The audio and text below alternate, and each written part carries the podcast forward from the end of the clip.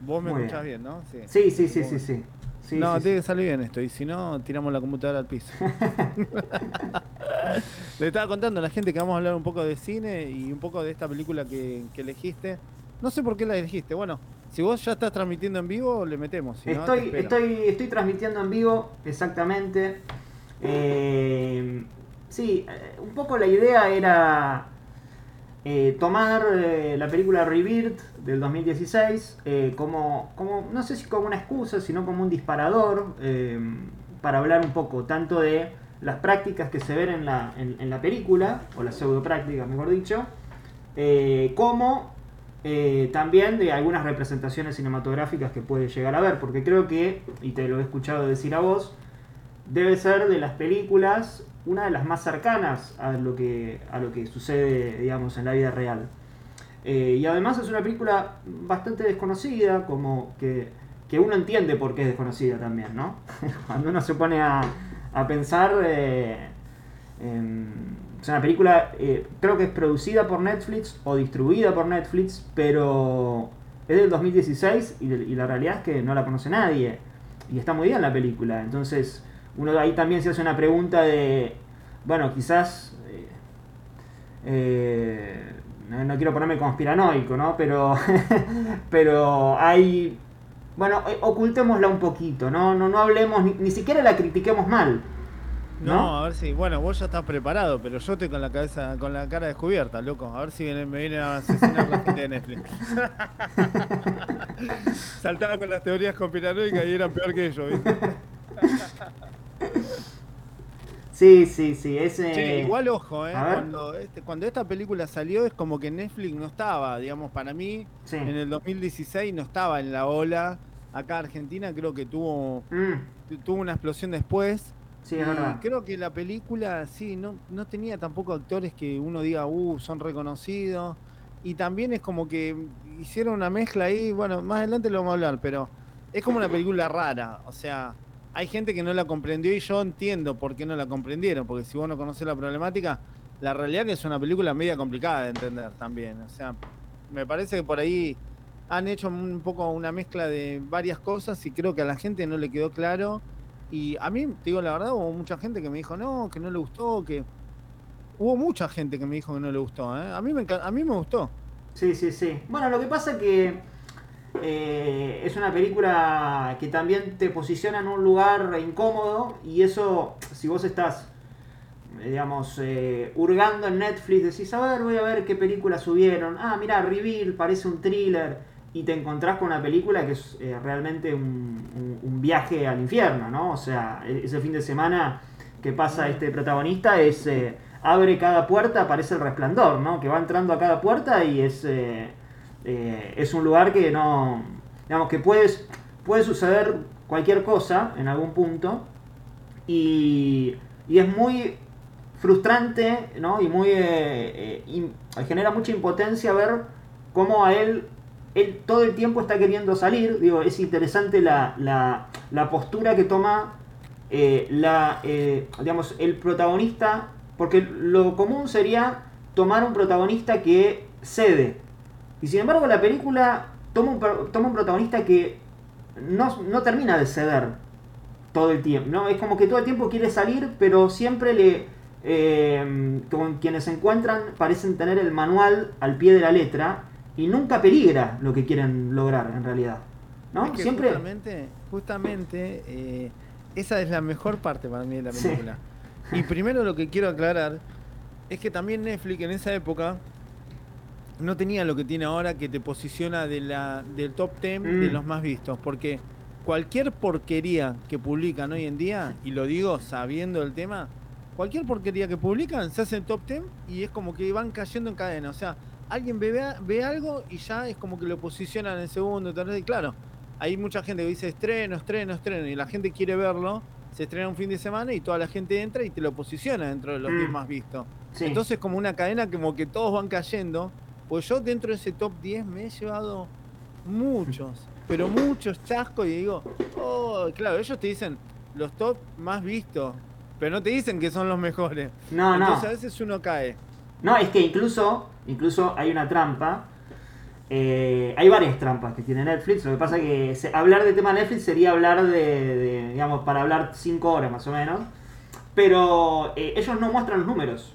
Entonces, eh, por lo general, las películas más vistas son las que subieron hace poco, que quieren que sean reproducidas, y las películas de ellos. Entonces, las películas que ellos producen o que ellos tienen inversiones ahí. Ah, Entonces, claro, ellos nunca muestran el número. Siempre Sí, que traen una película, dicen, eh, esta es la más vista de, pero ¿en, en base a qué? Al número que vos, digamos, a tus estadísticas. Las Eh, más vistas de mis producciones. Exactamente, sí. Igual te digo, esa parte justo lo que me estabas mencionando, yo no sé si vos lo viste en mis redes, pero yo, eh, si buscas en mi Twitter por búsqueda avanzada sí. y pones la película, seguramente, es más, lo voy a buscar mientras, seguramente te va a aparecer eh, una parte de la película que yo subí que me encantó, que el tipo, es más, yo hoy cuando hicimos la previa te tendría que haber dicho que busquemos esa parte, a ver si la encuentro en mi Twitter. Eh, en esa parte el tipo, en todas las organizaciones coercitivas te van a decir, acá sos libre, existe el libre albedrío, vos podés, sos dueño de irte cuando vos quieras, nadie te obliga, nadie te tiene coercionado, aprisionado ni obligado.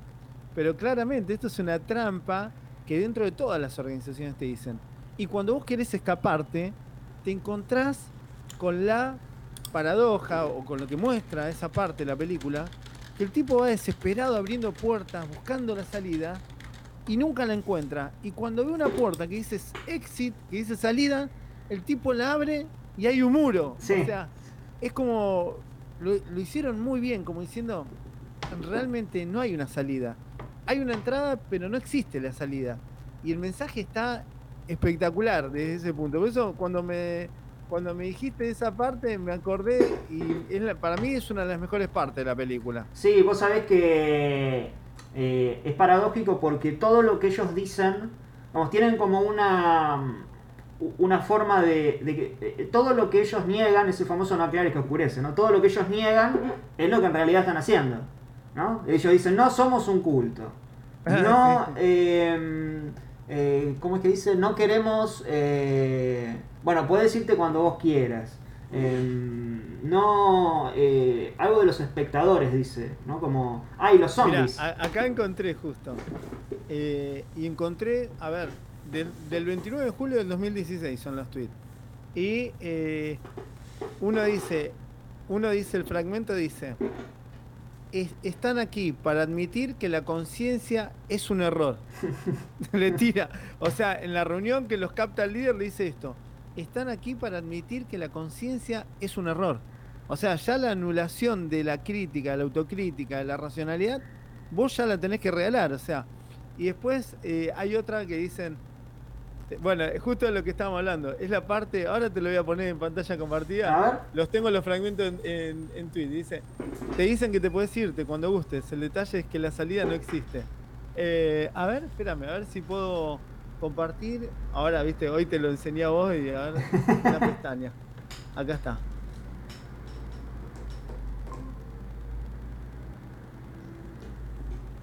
A ver. A ver, ahí vamos. Espérame, quiero ver si se ve, si se ve todo joya. Bueno, a ver. Esta es la parte que dice, estás aquí para admitir Sí.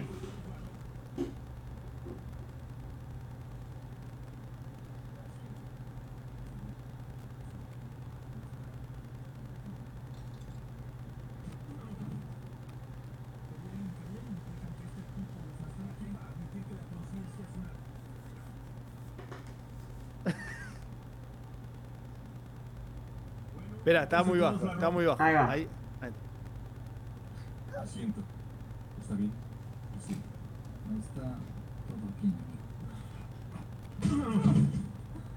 Qué bien, qué bien. Eh, que este tipo los están aquí para admitir que la conciencia es una. ¿Se escucha acá? A ver. Bueno, quítense. Esa es una. Ay, pará, la otra parte, ¿dónde está? Acá. Esta es la parte que vos decías. A ver si la pongo. Ah, ahí está. Mira. El tipo empieza a buscar la salida. Sí.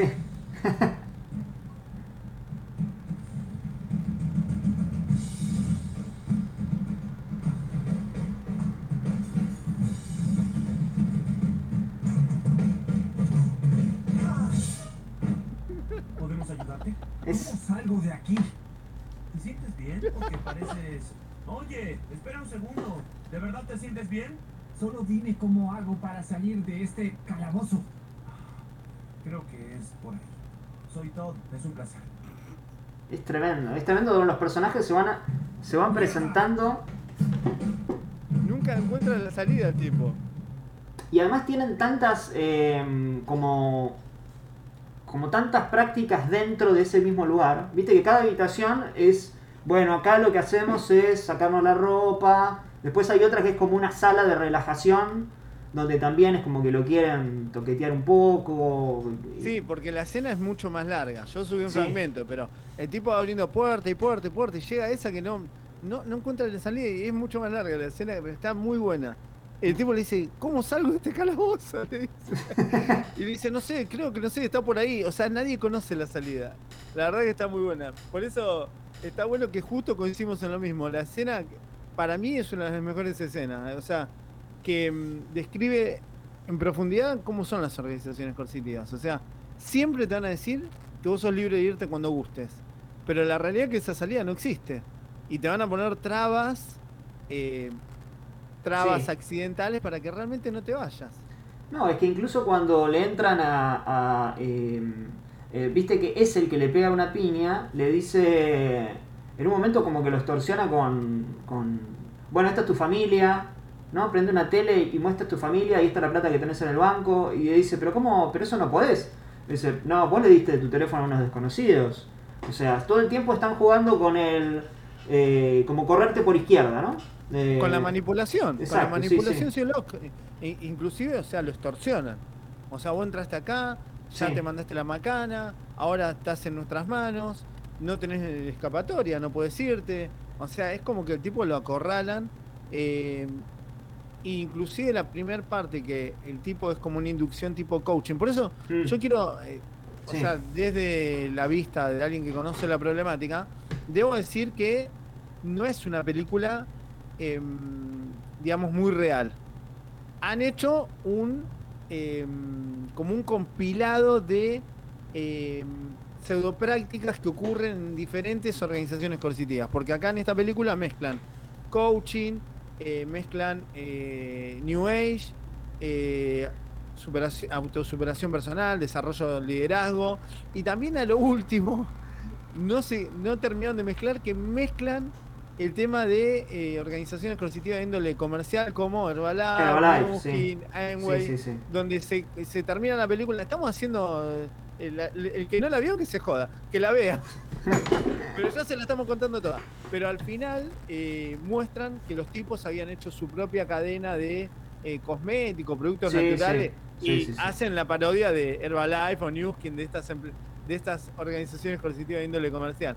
La verdad que está muy buena la película. A mí me gusta mucho, me gustó mucho. Eh, es como que la gente que no conoce la problemática es como que no. No sé si la va a entender tanto, ¿viste? Y creo que la ve desde otro lugar, quizás como, como no sé, como un thriller eh, medio como que te mareas un poco, como que le encuentra, viste, como algún, como una película flashera o ese tipo de... de- de- Sí. ¿A vos, vos cuándo la viste? ¿Y cu- ¿Cómo es que te llamó tanto la atención? Eh, yo la vi hace poco, hace relativamente poco, Ah, porque... Sí, sí, sí, porque me acuerdo que... mm, que porque la había mencionado. Ah, bien. La había mencionado y, y me quedó y una vez estaba con, con la plataforma ahí buscando y digo, claro, y bueno, voy a ver esa película. El Eh, tema que, ¿sabes qué? Si, si una persona no conoce la problemática, es como que hay películas que no las va a entender nunca. Una película de la cual el otro día hablaba con una psicóloga de España, que también está en la problemática, eh, que yo se la nombraba Capitán Fantástico. Sí, sí. Bueno, esa película está hecha alucinantemente, alucinantemente.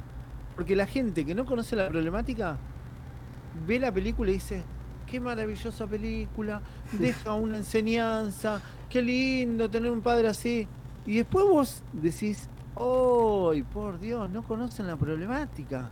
Nosotros hablamos con la psicóloga y decimos, la gente no se da cuenta la tortura psicológica y el daño que le está generando ese padre y esa madre que muere a esos niños que los tienen prácticamente criados en cautiverio, donde el tipo empieza la película haciéndole, obligando a su hijo a hacer un ritual de asesinar un animal y sacarle el corazón y comerse, o sea, viajar con el ataúd de la madre muerta, o sea, la película es un espanto y es lo que y es muy real, ¿eh? Es muy real. Es muy real, es lo que sucede en muchas organizaciones coercitivas de índole New Age, donde los padres son las víctimas que resultan captadas y detrás de ellos van sus hijos y estos le bajan las doctrinas irracionales a sus propios hijos, generándole un daño terrible, porque los apartan de la sociedad, eh, no reciben los tratamientos médicos que corresponden, los controles sanitarios. Eh, algunos niños no tienen ni siquiera eh, documento de identidad. Mm. y mucha gente esta película, si vos ves las críticas, la veíamos en film, no sé, una página Sí, de... Film.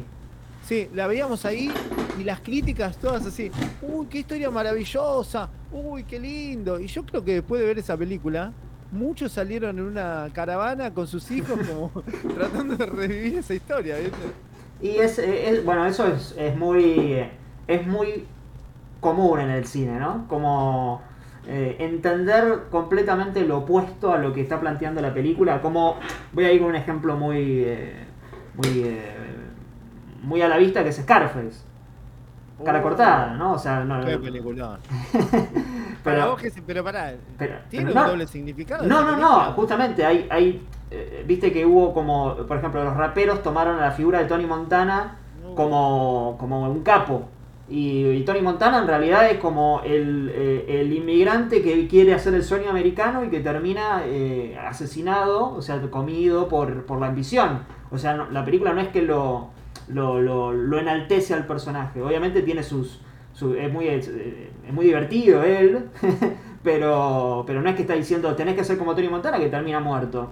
Eh, pero bueno, eh, Yo creo que también eh, hay mucho, eh, mucho trabajo del actor, o sea, la interpretación también nos ha pasado con, eh, estamos haciendo un Sí. review, eh, sí, también nos pasó con, eh, ay, ¿cómo se llama? Pablo, ay, Eh, ah, con Pablo Escobar. Escobar. Claro. eh, uno cuando vio la serie, El Patrón del Mal, vos decís, oh, y todos haciendo broma, le mato a su abuelita, le mato, como si fuera algo divertido. Cuando uno estudia la historia, mataron a miles de personas, niños, mujeres, un, asesina, un asesino despia- despiadado, y realmente hay mucha gente que lo sigue queriendo y ve estas cosas y dice, uy, qué capo, qué capo, qué capo, un asesino, un... No, la verdad que a veces es como un arma de doble filo, ¿no? Según cómo eh, se trata algo desde el cine, cómo puede a su vez favorecer y enaltecer la figura de un ser siniestro, ¿no? Y es una, es una discusión ya centenaria, eh, por no decir milenaria, eh, porque, bueno, es como el tema moral, dónde se para cada uno, ¿no? Es, es complejo. Yo creo que lo, lo- el punto siempre es el medio, ¿no? El punto siempre es el medio, ¿no? Siempre es como o, la tercera posición. Ni, ni lo hago eh, ni, ni lo hago, ni, ni lo enaltezco tanto que borro todo lo malo, ni, eh, ni lo hago to- 100% una mierda porque pierde humanidad. O sea, se, se vuelve un, eh, como una cosa medio caricaturesca y no, no humana, ¿no? Es como que falta, como que le falta em, eh, eh, dimensionalidad al personaje, ¿no? Que eso es como pero- siempre es... Pero, pero vos no crees que es como una estafa o un fraude, porque cuando vos haces una película o una serie basada en hechos reales y no contás al 100% la realidad eh, para favorecer a ese villano, es como que es algo como, no sé si decirlo, pero es como hacerle una, una publicidad encubierta, o sea, fíjate que es malo, pero no es tan malo, o sea, es simpático. O sea, es como que tratan de que la gente empatice con el villano. Y es, es, es complejo. O sea, yo no estoy en contra necesariamente de que. de que. O sea, el cine tiene. o la ficción, si querés, tiene la libertad de. Mm. de que al ser ficción, digamos, se Bueno, ampara pará, pará, pará, pero yo te Sí. estaba diciendo justamente. Sí, sí, sí, en casos basados en hechos reales. Casos basados en hechos reales. Sí. Por eso justo dije la de Pablo Escobar, porque la serie claramente, todos los que vimos la serie, El Patrón del Mal, terminás eh, como enamorado Sí, o sí, sí. Con Pablo Escobar. Y era un hijo de mil de las 13. Y cuando uno se pone a ver que yo no tenía tanta conciencia de lo que había hecho el tipo, porque era muy chico, eh, cuando vos te empezás a ver la serie y empezás a googlear y a buscar los hechos reales, te encontrás con hechos que son muchos peores de los que mostraban ahí. O sea, Sí, sí, sí, sí. Yo la verdad que no, o sea, no la vi a la de Pablo Escobar. Eh, sí, obviamente conozco, porque como que fue un boom, en su momento fue era un boom. La daba la Canal que, te digo 9, es- la que yo te digo es el patrón El- del mal. ¿eh? exacto, La el patrón del mal, Canal la- 9. la daba Canal después 9. se hicieron un par norteamericanas que son malísimas. Sí, sí, sí. El que hace Pablo Escobar habla, habla tipo yankee, que no sabe hablar en, en español. La verdad que malísimo. Eh, los yankees no sé qué quisieron hacer, pero la que hicieron eh, Sí. en Colombia, creo que lo hicieron. En está- Colombia, sí. Para mí está buenísima. ¿Qué querés que te diga? Sí, yo me, eh, nunca la pude ver. Nunca la pude ver porque. ¿cómo no la- yo la- No. la he querido ver dos veces, pero es tan densa, es tan larga que vos decís, no, otra vez. Y ya te la conoces y qué sé yo, pero la verdad que está muy buena. Y a la de. Porque, pará, porque yo dije a Ah, vivir. pará, yo dije- antes, ah, que, sí, antes sí, que- antes que cierremos esto, Bien. volvamos a la que íbamos a tratar. Sí. Eh, lo que tiene bueno el tema de Pablo Escobar, que fue uno de los primeros que eh, creó una mafia criminal fusionada con una organización coercitiva. ¿Y por qué digo una, organización coercitiva? Porque el tipo captaba a personas que estaban en situación de vulnerabilidad, jóvenes por lo general, para hacerlos sicarios y- y contratarlos para vender droga y demás, y asesinar a militares y demás. Pero el tipo los captaba con, si fuera una familia propia, le, le daba, fue creo que habrá sido uno de los primeros que realizaba una especie de contención Mm, sobre esa gente que captaba. Y si ustedes ven, por eso también eh, se explica cómo las personas daban su vida por el tipo. O sea, más allá del dinero, que si vos sos un mafioso criminal que no, no es una organización coercitiva, vos podés tener los millones que quieras y vos me vas a poner un millón de dólares en la mesa y sabés que tenés a todos los 30.000 militares buscándote que te van a meter tiro. Decís, no, mirá, prefiero irme. Pero los tipos, así todos sin dinero, se quedaban al lado del tipo defendiendo a su líder porque era su líder. O sea, no era el patrón que le pagaba. Entonces está muy interesante y también está interesante ver cómo utilizó el dinero para coercionar alrededor, infiltrarse dentro de la política. No olvidemos que Pablo Escobar llegó a ser diputado de Colombia. claro. Entonces, eh, es lo mismo que hacen las organizaciones hoy en día. Creo que Pablo Escobar fue uno de los primeros en hacerlo. Entonces, está bueno mirar eso y darse cuenta que las organizaciones coercitivas hoy en día siguen haciendo lo mismo. Agarran dinero, fruto de los delitos, de la trata de personas, fraudes, estafa, y en vez de utilizar ese dinero, como sería un culto, una religión normal, en el bienestar de la comunidad, lo utilizan para financiar políticos propios, llegar al Congreso. Entonces, es muy similar, ¿viste? La, Sí, el funcionamiento, sí. Exacto. Sí, sí, sí. Es como que todos se van. Hay un gran ideólogo y todos se van copiando. Sí. Le van modificando alguna palabra, alguna. Y van lo van Sí, mejorando, lo van perfeccionando. Exacto, sí, Pero sí, está bueno porque siempre yo en el caso de Escobar, porque creo que fue uno de los primeros cárteles que adoptó esta fusión con una organización coercitiva y, y funcionaba como una organización coercitiva que le rendía culto a su líder.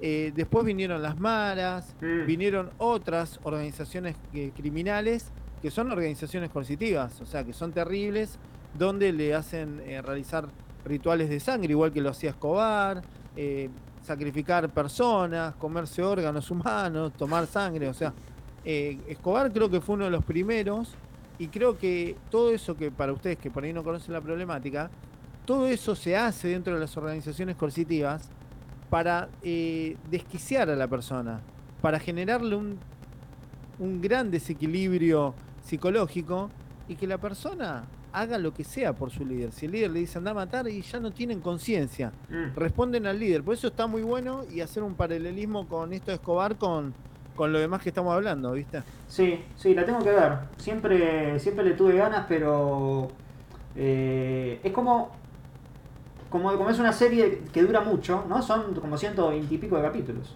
Sí, sí, pero ¿No? sabes que están todos buenos, ¿eh? La verdad que no me acuerdo ninguno que haya dicho, no sé. Yo me la puse a ver y no paré hasta que la terminé. La verdad que sí, está muy buena. Bien, bien, bien. El, el, esa es de 2013, 2014, por ahí, ¿no? Sí, sí, creo que sí, sí. Sí. Y fue una, una de las grandes. Si eso se hubiera hecho hoy en día, creo que estaría Netflix, pero de cabeza. Porque la verdad que es un producto que. Es, es más, fíjate que fue tan bueno que después eh, Netflix hizo producciones propias. Hizo, claro, Narcos.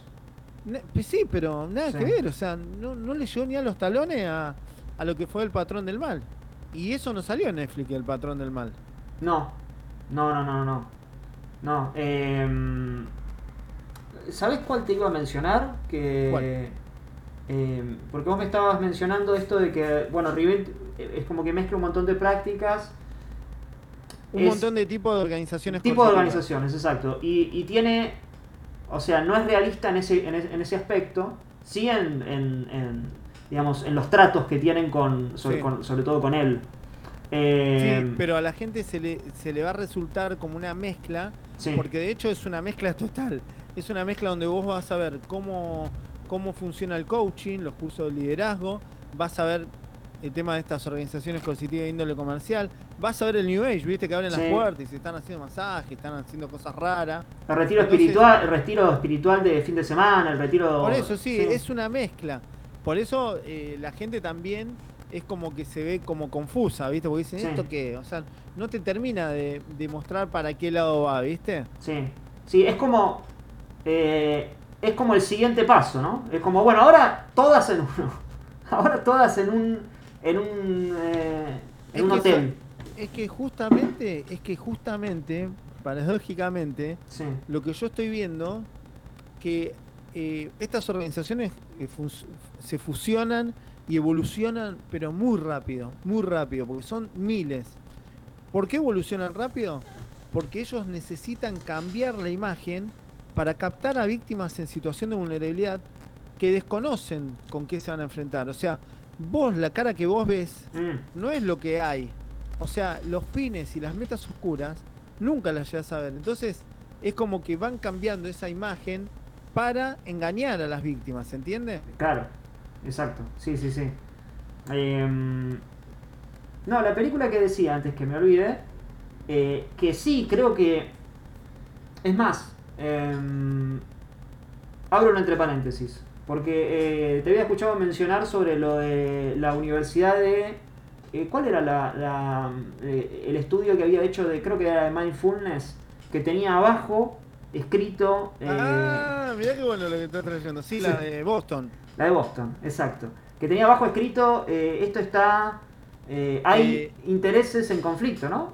Sí, sí, que se ha detectado, que se ha hecho con un con, bajo un sesgo eh, X y que lo ponen como diciendo, ojo que este estudio Claro, tómenlo con pinzas porque no, no está bien hecho y ojo. exacto. Es como que no se tiran, viste, entre los bomberos no se pisan la manguera. es decir, y están chiquitos abajo, viste, te dicen, ojo, eh, que este estudio se ha hecho con un sesgo y cuando vos entras a ver el artículo que habla de por qué dicen eso, ahí sí te dicen.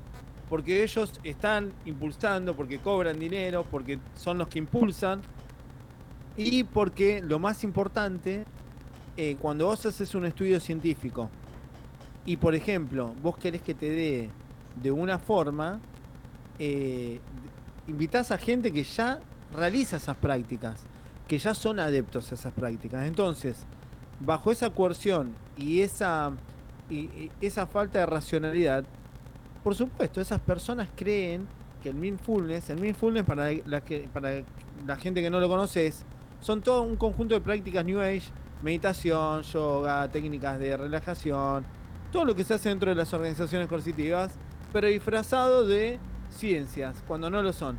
Entonces, ahí vos puedes entrar y, y te dicen que ese estudio fue realizado con una mirada sesgada, que la gente que ha participado ya había realizado esas prácticas y tenía previamente una, eh, digamos, una creencia de que meditar cura, que sana, que respirar te puede curar de cáncer. Entonces, claro, después cuando le preguntás, che, ¿Qué sentiste? ¿Te hizo bien? Uy, bárbaro, esto es milagroso.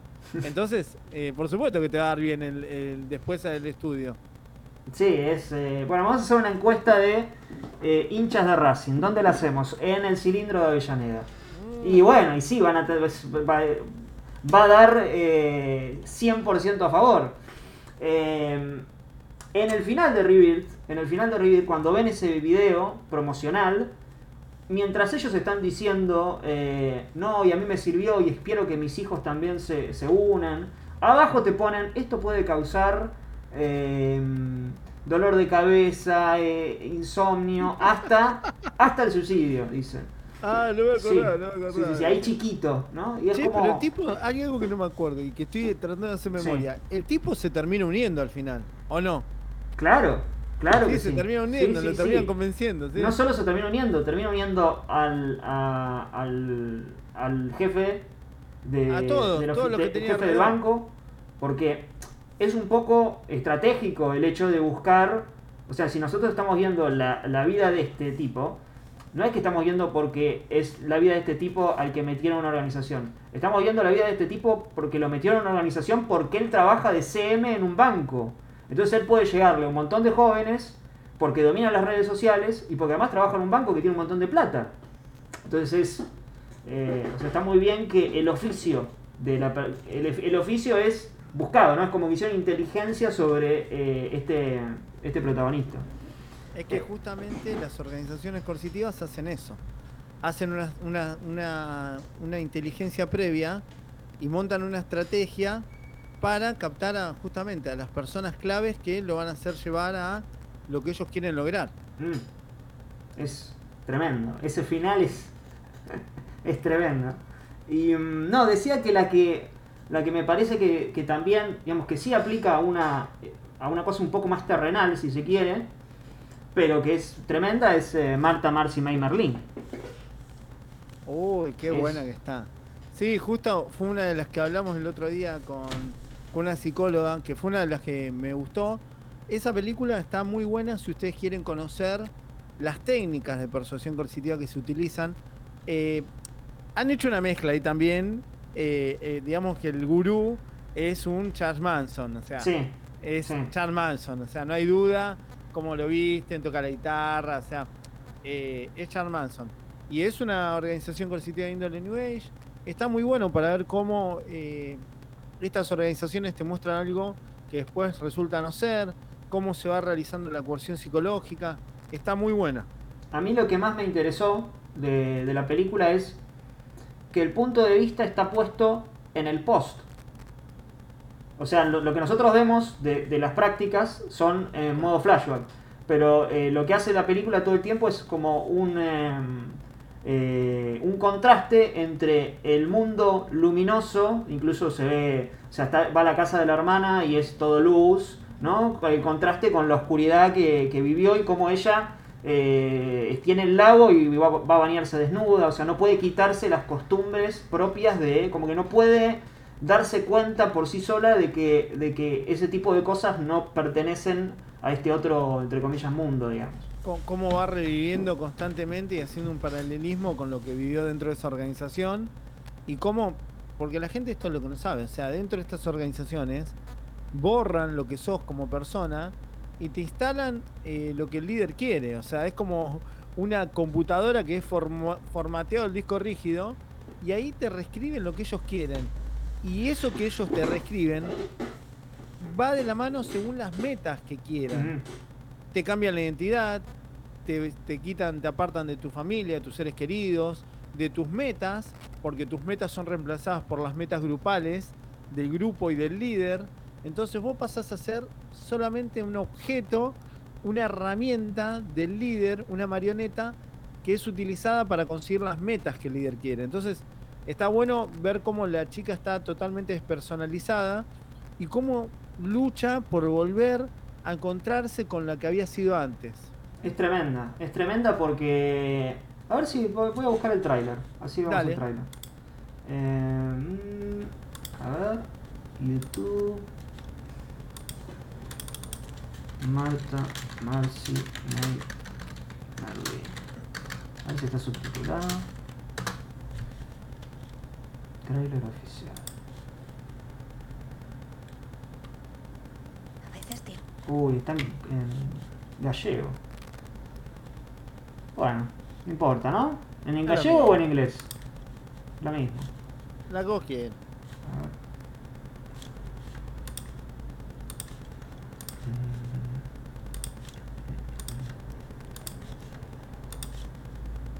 Che, mientras tanto le decimos a la gente que logré que, que te vean los ojos, por lo menos. Sí, ¿eh? sí, sí, están Yo viendo. le decía a la gente, este chico no quiere dar la cara. Para mí que, yo le dije hoy, para mí que está buscado por Interpol. Ustedes están siguiendo a una persona buscada por el Interpol, me parece. Soy el líder de. eh, yo lo que estoy haciendo ahora en esto mismo eh, es. eh, estoy practicando yoga ocular. Ah, pero bueno, escuchame, es importante. Yo ocular eh, para relajar.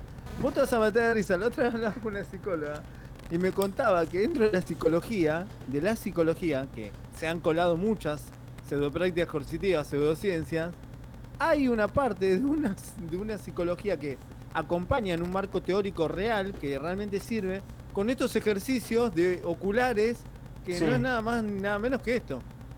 Claro, sí, sí, sí. Es mover los ojos de un lado para el otro. ¿Ahí se está viendo? Sí, A ver, A estás si mostrando tu pantalla. Eh, a ver, voy a probar. Prueba ahí. ¿Ahí se escucha? sí, perfecto. Bien, voy para atrás. la pantalla. Ahí va. Qué grande, ¿eh? estamos coordinadísimos. Ahí,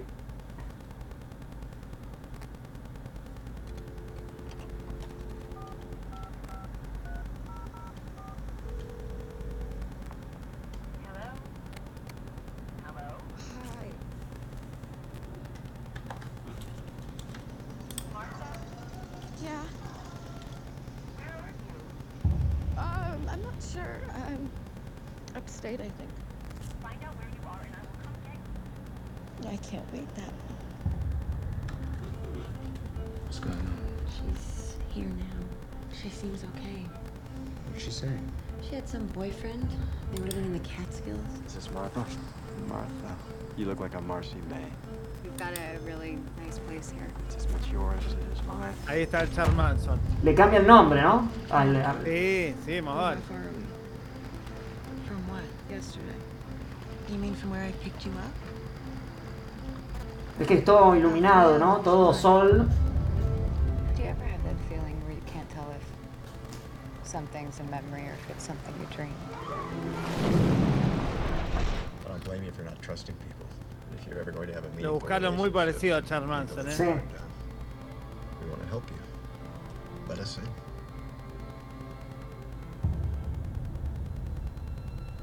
What happened to you?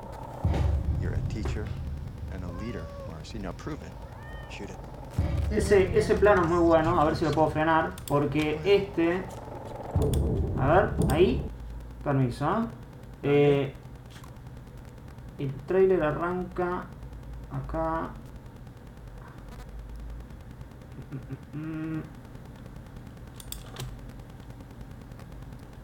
Ah, era en otro trailer. Ahora después lo muestro de vuelta. Let us in.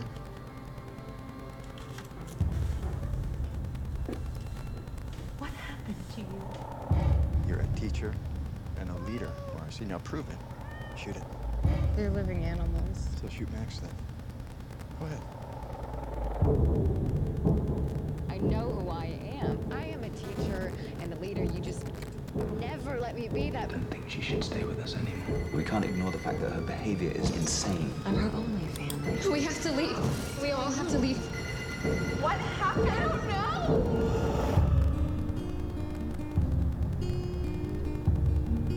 Well, she. Es muy parecido a lo de Charles Manson, ¿eh? Live, live on my wall. Just a picture, My favorite. I won't lose you. that's all.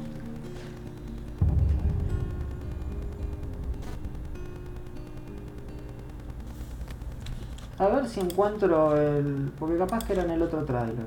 Este. A ver. Este arranca así. Bueno, no lo voy a encontrar. No lo voy a encontrar. ¿Viste? Cuando querés encontrar algo en vivo no encontrás una, una por nada. A ver, es tremendo, ¿eh? pero aparte lo vi y dije, ah, esto está bueno. Y bueno, cuestión que... Eh, hay una parte que incluso eh, lo- los hace ir a los adeptos a, a entrar a una casa, al saltar una casa, como eh, Charles Manson. O sea, hay muchas cosas que sacaron de ahí. Claro, Hicieron los una hace- mezcla. los hace entrar Hicieron a una casa. mezcla. Sí, La sí, verdad sí. que está buena porque está está vista desde un punto desde un, de puto desde un punto de vista muy realista eh, con lo que viven las víctimas. O sea em, revivir los abusos realmente yo que tengo mucha experiencia que lo vivo en carne propia incluso eh, se las recomiendo porque realmente se puede ver muy bien lo que sufre y las batallas que tiene que pelear un sobreviviente por salir adelante. Porque muchos piensan que una vez que vos te lográs escapar de la organización, ya está, sos libre y no. Es como que ahí arranca la lucha. La lucha por volver a ser quien eras, recuperar tus afectos, recuperar eh, tu personalidad. Y realmente es muy difícil. Eh, por eso se las recomiendo. O sea, es una, una muy linda película. No esperen una película tipo Hollywood, a, no sé, con una trama eh, habitual, digamos que te llama. Es una película muy realista sobre los traumas y todo lo que tiene que llevar adelante una víctima, un sobreviviente para salir adelante. Pero no busquen algo, no sé, una trama de Hollywood como si fuera un peliculón, ¿no? No, no, claro, además es, es todo el trauma de ella a punto tal de que la película, por lo general, eh, creo que acá hemos visto alguna que otra escena en el, en el, en- en el stream y, y siempre lo que predomina en... eh, yo la tengo acá, eh, la debo tener en la, en la computadora. Pero siempre lo que predomina es el primer plano, o sea, siempre lo que le importa es lo que le sucede a ella, ¿no? Como, como forma de resaltar de que está todo bien lo que está sucediendo, los diálogos, están todos estos personajes, pero lo que a nosotros nos importa es lo que le está sucediendo a ella, ¿no? A punto tal de que, bueno, Es que- eh, porque es como que ella hace una terapia con la hermana. Le Sí. cae en la casa de la hermana y, y empieza a revivir todo eso junto a la hermana, que la hermana no sabe nada. no sabe nada. La ve extraña, ve, to- ve, ve que, no, que algo le sucede, que no es la persona que ella conocía, pero no sabe lo que, lo que vio la hermana. Y de a poco, a través de esos traumas que, que- que van mostrando, van relacionando y van haciendo, eh, digamos, mostrando lo que sucedió en el pasado. Y está muy bueno, porque todo lo relaciona con los traumas que vivió. Y de hecho yo más de una vez lo conté. Yo tengo, por ejemplo, en nuestra red que ayuda a víctimas, impulsamos ley, leyes, eh, denuncias y demás. eh, más de una vez hemos tenido problemas con sobrevivientes porque tienden a eh, vincular todo a lo que vivieron anteriormente. Entonces muchas veces cuando vos decís, che, vamos a armar un grupo que va a impulsar una ley.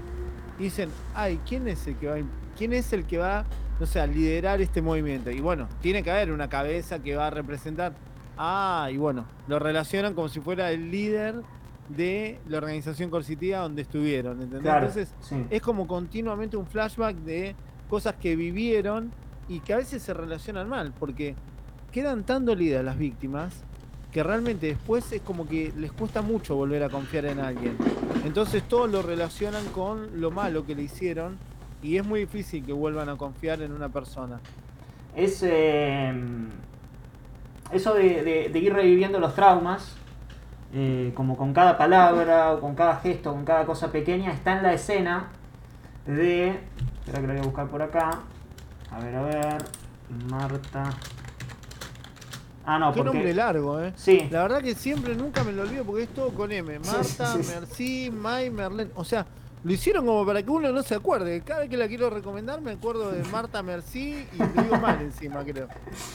Pues claro, porque son los dos nombres, ¿no? O sea, son los dos nombres es que le dan. Marta, Merci, May, Merlén. O sea, hubiera puesto Marta, Merci, ya está, che. Acá, este es el plano que yo decía. Que este es, eh, este es eh, ella encerrada en la secta. En la secta, en la. en la, eh, con. con eh, no recuerdo. eh, creo que es después de que es abusada. Eh, Claro, porque el tipo era un gurú que, bueno, como en, en muchas organizaciones sucede, eh, que abusan sexualmente de sus adeptas diciéndoles que la van a iluminar y las adeptas realmente creen que, que están eh, siendo favorecidas, o sea, no que están siendo abusadas, sino que Sí, están sí, siendo sí, elegidas y que realmente es un beneficio para ellas. La de al lado, la chica de al lado le dice, ¿por qué estás triste? Este es un día histórico, este es un día, tenés que estar feliz. ¿Está Este- esa parte en el tráiler? No, no, no. ¿Pero no. ¿Te lo acordás? Sí, Me acuerdo, me acuerdo, sí, sí. Pero, viste, pero eso me gusta de esta película. Que realmente, si ustedes quieren realmente ver parte de los traumas o de lo que tiene que llevar adelante una, un sobreviviente para seguir adelante, miren esta película. Porque realmente para mí es una de las mejores que muestra ese, desde ese punto de vista. Y creo que es muy, eh, digamos, construye y, y, digamos, beneficia mucho a la problemática al mostrar la realidad de lo que viven los sobrevivientes, ¿viste? Porque muchas veces le meten cosas de Hollywood, ¿viste? Sí. Eh, que la realidad que yo entiendo que hay que vender algo, ¿viste? Pero está bueno tener películas como esta que realmente son bastante eh, certeras en lo que muestran. Sí, aparte me da la sensación de que es como una película más, como más considerada, más sensible, más independiente, más de personaje. Entonces la, la- la perspectiva está puesta en otro lado. O sea, no, no está en, en- en- ni en caer en el morbo, ni tampoco en, ser espectacular. sí. O sea, Totalmente, porque no, no, no hacen hincapié sobre No. los abusos, o sea, lo muestran eh, muy bien, muy, muy respetuoso. Y además vos fijate de lo que estamos hablando, estamos hablando de una película del 2011, o sea, que es una película que no ha, no ha sido en el, en, el- No. en- en general, vos le decís a alguien y seguro que no la conoce. Pero mirá, para que estemos hablando de esta película, algo bien tuvieron que haber hecho, o sea, para que quede en la historia y en la memoria y uno la recomiende, eh, sin haber sido una película normalmente taquillera o de estas que, que todo el mundo la ve, eh, es una película muy... y creo que es más valorada ahora que la problemática cada vez está más en auge gracias a nuestra lucha y que cada vez se va despertando eh, más eh, la conciencia sobre la problemática. Creo que ahora uno ve esta, esta película y hay mucha gente que por ahí no la entendía, que ahora por ahí sí la entiende. Sí, claro. Sí, sí, sí. Sí, de hecho, mm, eh, uno, o a mí me pasa, ¿no? De que escucho, o sea, veo eh, los relatos de las sobrevivientes que entrevistás vos, eh, Pablo, en, en tu canal. Y, y todo me retrotrae, ¿no? A claro, claro, claro. Ahora entiendo aquella escena, digamos, que eh, Ah, le dice bueno. tal cosa. ¿no? Qué bueno lo que me estás diciendo. ¿eh? La Sí, verdad sí. que es esa la idea de mi canal. O sea, que la gente comprenda la problemática. La verdad que, que está muy bueno que, que lo digas porque ese es el fin del canal. Es que la gente comprenda y tenga conciencia sobre lo que viven las víctimas y que realmente las ayuden. Porque realmente a través de la ignorancia y el desconocimiento que hay a nivel social, eh, en general se tiende a prejuzgar a las víctimas y no a los victimarios. Entonces es un problema. Este era el plano y este es el plano adentro de la casa. A ver, lo tengo acá, acá, acá, acá, acá. Eh, Este, que es el mismo, Mm. ¿no? Es el mismo. Ella encerrada, Dubitativa, ¿no? Ella en el mismo estado en el que estaba allá, como no pudiendo escapar. Choqueada, sí. Sí, sí, sí. Eh, una película muy, eh, muy cuidada, ¿no? Eh, en, todo sentido, acá con el tema de, de- Acá, a ver, ¿no? Con el tema de la, de, de la sombra, del oscuro, ¿no? Lo bien que está eh, el trato estético que le da para, para hacer ese contraste y, y, bueno, como todo lo que todo lo que sucedía ahí era era la más Oscuro. Era, sí, era la oscuridad total. Eh, Eh, y sabes qué, Eh, realmente cuando la- un sobreviviente recuerda lo que vivió, lo ve de esa manera. claro.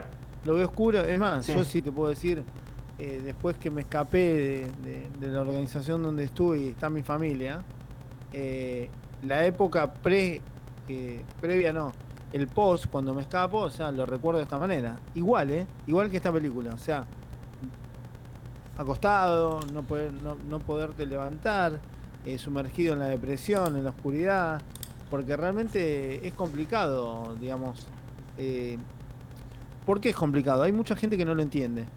Eh, la gente por lo general piensa que lo peor que vive una persona es cuando está dentro de la organización, ¿no? Que está siendo abusada y demás.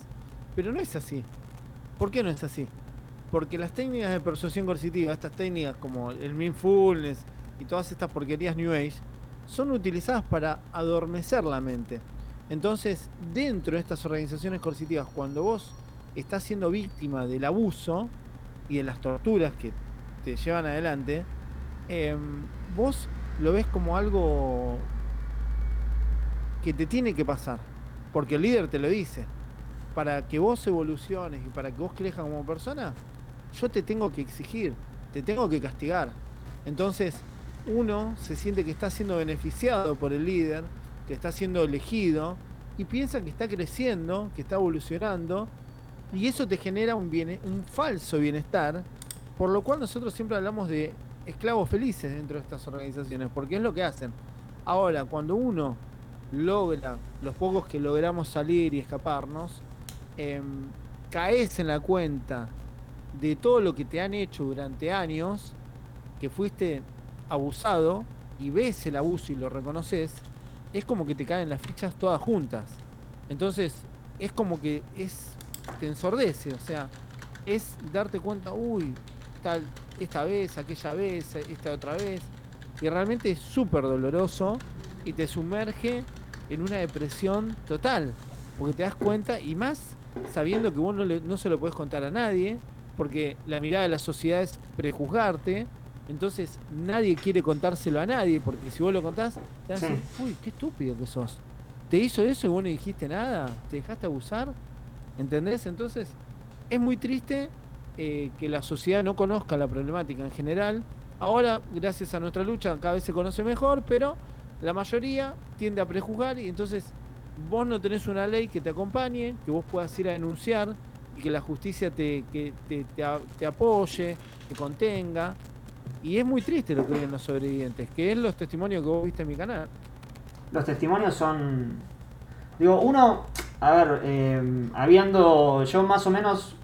No sé eh, el momento en que, en que te conocí, en que digamos en que- en que te escuché, o que te empecé a escuchar, pero siempre me puso muy contento cuando, cuando arrancaste con el canal de YouTube y de Twitch porque, eh, o sea, vos tenías otro canal, ¿no? Que era otro canal de YouTube que subía los fragmentos y era, era muy frustrante ver esos fragmentos porque yo quería escuchar lo que vos tenías para decir mientras había eh, 10 hienas ahí eh, queriendo, digamos, desviar el tema, agarrándose de alguna cosita, eh, en, en fragmentos muy breves, o sea, 10, 15 minutos. eh, era muy, como mucha impotencia. Y, creo que acá a partir de Twitch y, eh, YouTube encontraste un espacio que, que, digamos, podés manejar el tiempo como vos quieras, podés expresarte con total, eh, con total libertad, o sea, podés ir tocando cada temática con la seriedad que, que lo requiere. En, y en los relatos de los sobrevivientes, digamos, uno se va haciendo la idea siempre de, de- lo que uno lee, de lo que uno escucha y de lo que también de lo cercano, porque hay casos, digamos, eh, yo ahora no voy a hacer mención, pero de, gente cercana que también eh, ha sido capturada por, por alguna de estas organizaciones. Y, pero realmente los, los- relatos que están, en, que están en tu canal son, eh, son increíbles, ¿no? Y además son de- son duraderos. O sea, no, no es que es una noche en la que, no, estamos hablando de años y años y eso es, cuanto más se alarga, más tiempo es el que uno puede tardar en, en- en- en recuperarse, por así decirlo, y en, y dar ese otro paso. Es que hay, hay víctimas, hay sobrevivientes que estuvieron, les han robado toda su vida, chicos. O sea, les han robado, los han abusado durante 30 años.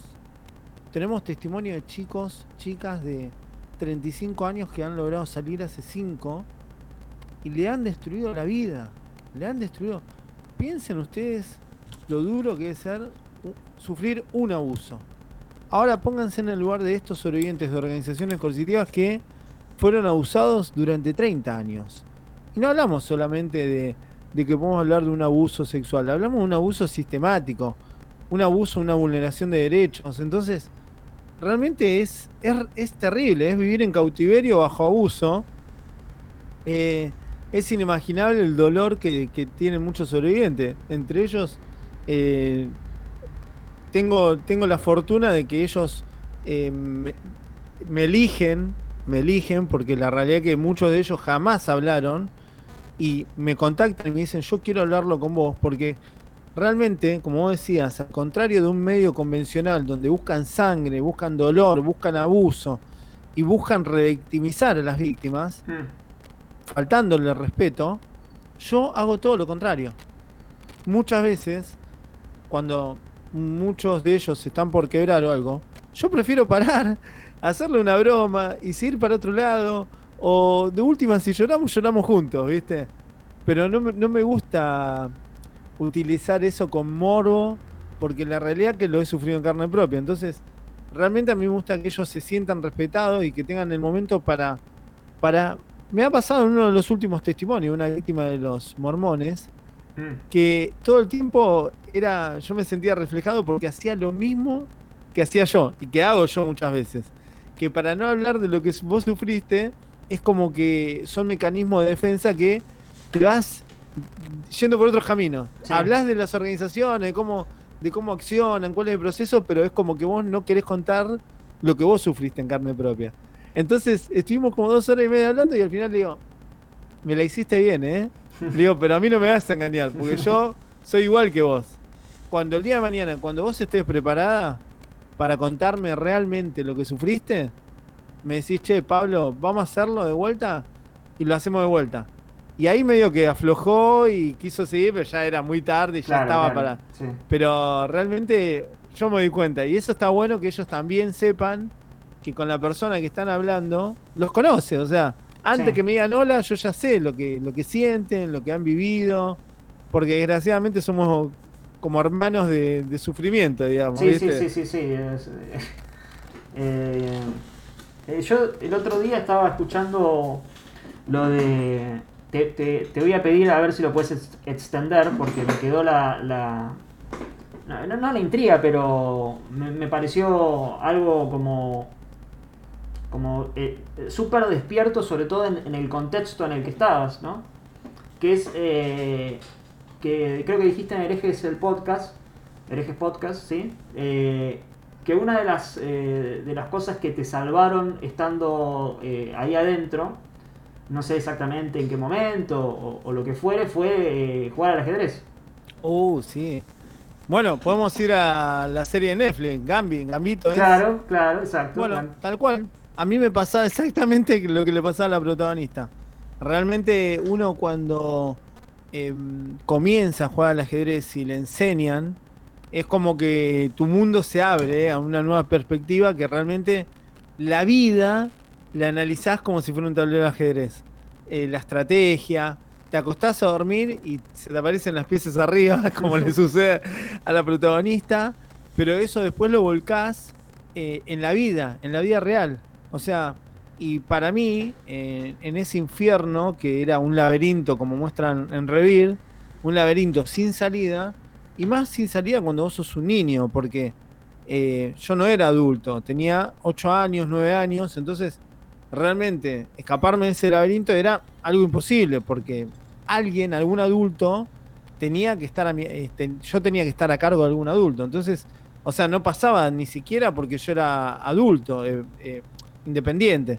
Entonces, el ajedrez realmente me ayudó eh, a planificar y a trazar estrategias, no solo para resguardar mi vida, sino para saber qué me iba a suceder si tomaba Mm, cierta jugada. Si hacía cierta jugada, ¿qué me iba a pasar después? Siempre, no le erré nunca, ¿eh? No le erré nunca. Ojo, llegó un punto de mi vida que dije basta. Basta porque no dormía. O sea, eh, era toda la noche. Tú, tú, tú, tú, procesando, procesando. Llegó un punto en mi vida que dije, basta, esto me está enfermando. Porque realmente era agobiante para mí tratar de adelantarme a todo. Porque realmente sabía que después o sea, la vida tiene tantos escenarios posibles que es imposible calcular todos los escenarios. Entonces, llegó un punto de mi vida que dije, basta, no quiero hacer más nada con esto. O sea, traté de vincularme un poco de ese, de planificar y de pensar en ese sentido porque me, me iba a volver loco. Realmente te volvés loco. sí. Porque es como que te obsesionás con, che, ¿y qué va a pasar? Y esto, y esto, y esto. Es como que Claro. Pero igual, o sea, realmente eh, yo lo recomiendo, recomiendo eh, más si hay gente que tiene chicos, que les enseñen a jugar al ajedrez, que los, que los impulsen a, jugar al ajedrez, porque la realidad que es un juego que más allá de, un juego es una manera de pensar, eh, de ejercer el pensamiento crítico, racional, y de cómo, cómo ver la vida de un punto de vista más, más puntual para ciertas cosas que uno quiere emprender, y también saber que todo acto tiene una consecuencia.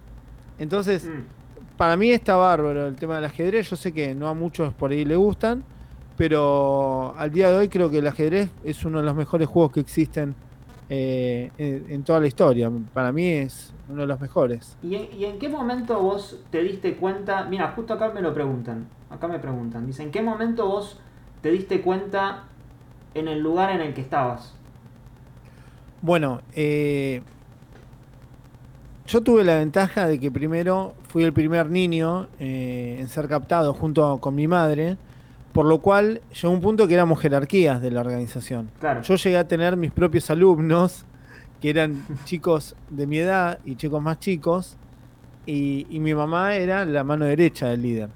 Entonces, por mi casa pasaban un montón de cosas que en general los demás por ahí no veían. Claro, claro. Eh, dentro de esta organización hacían tareas horribles y tenían que sacar fotos, tenían que filmar, tenían que grabar cassette, o sea, tenían que dejar registrado que las tareas que habían sido impartidas por el líder eran cumplidas.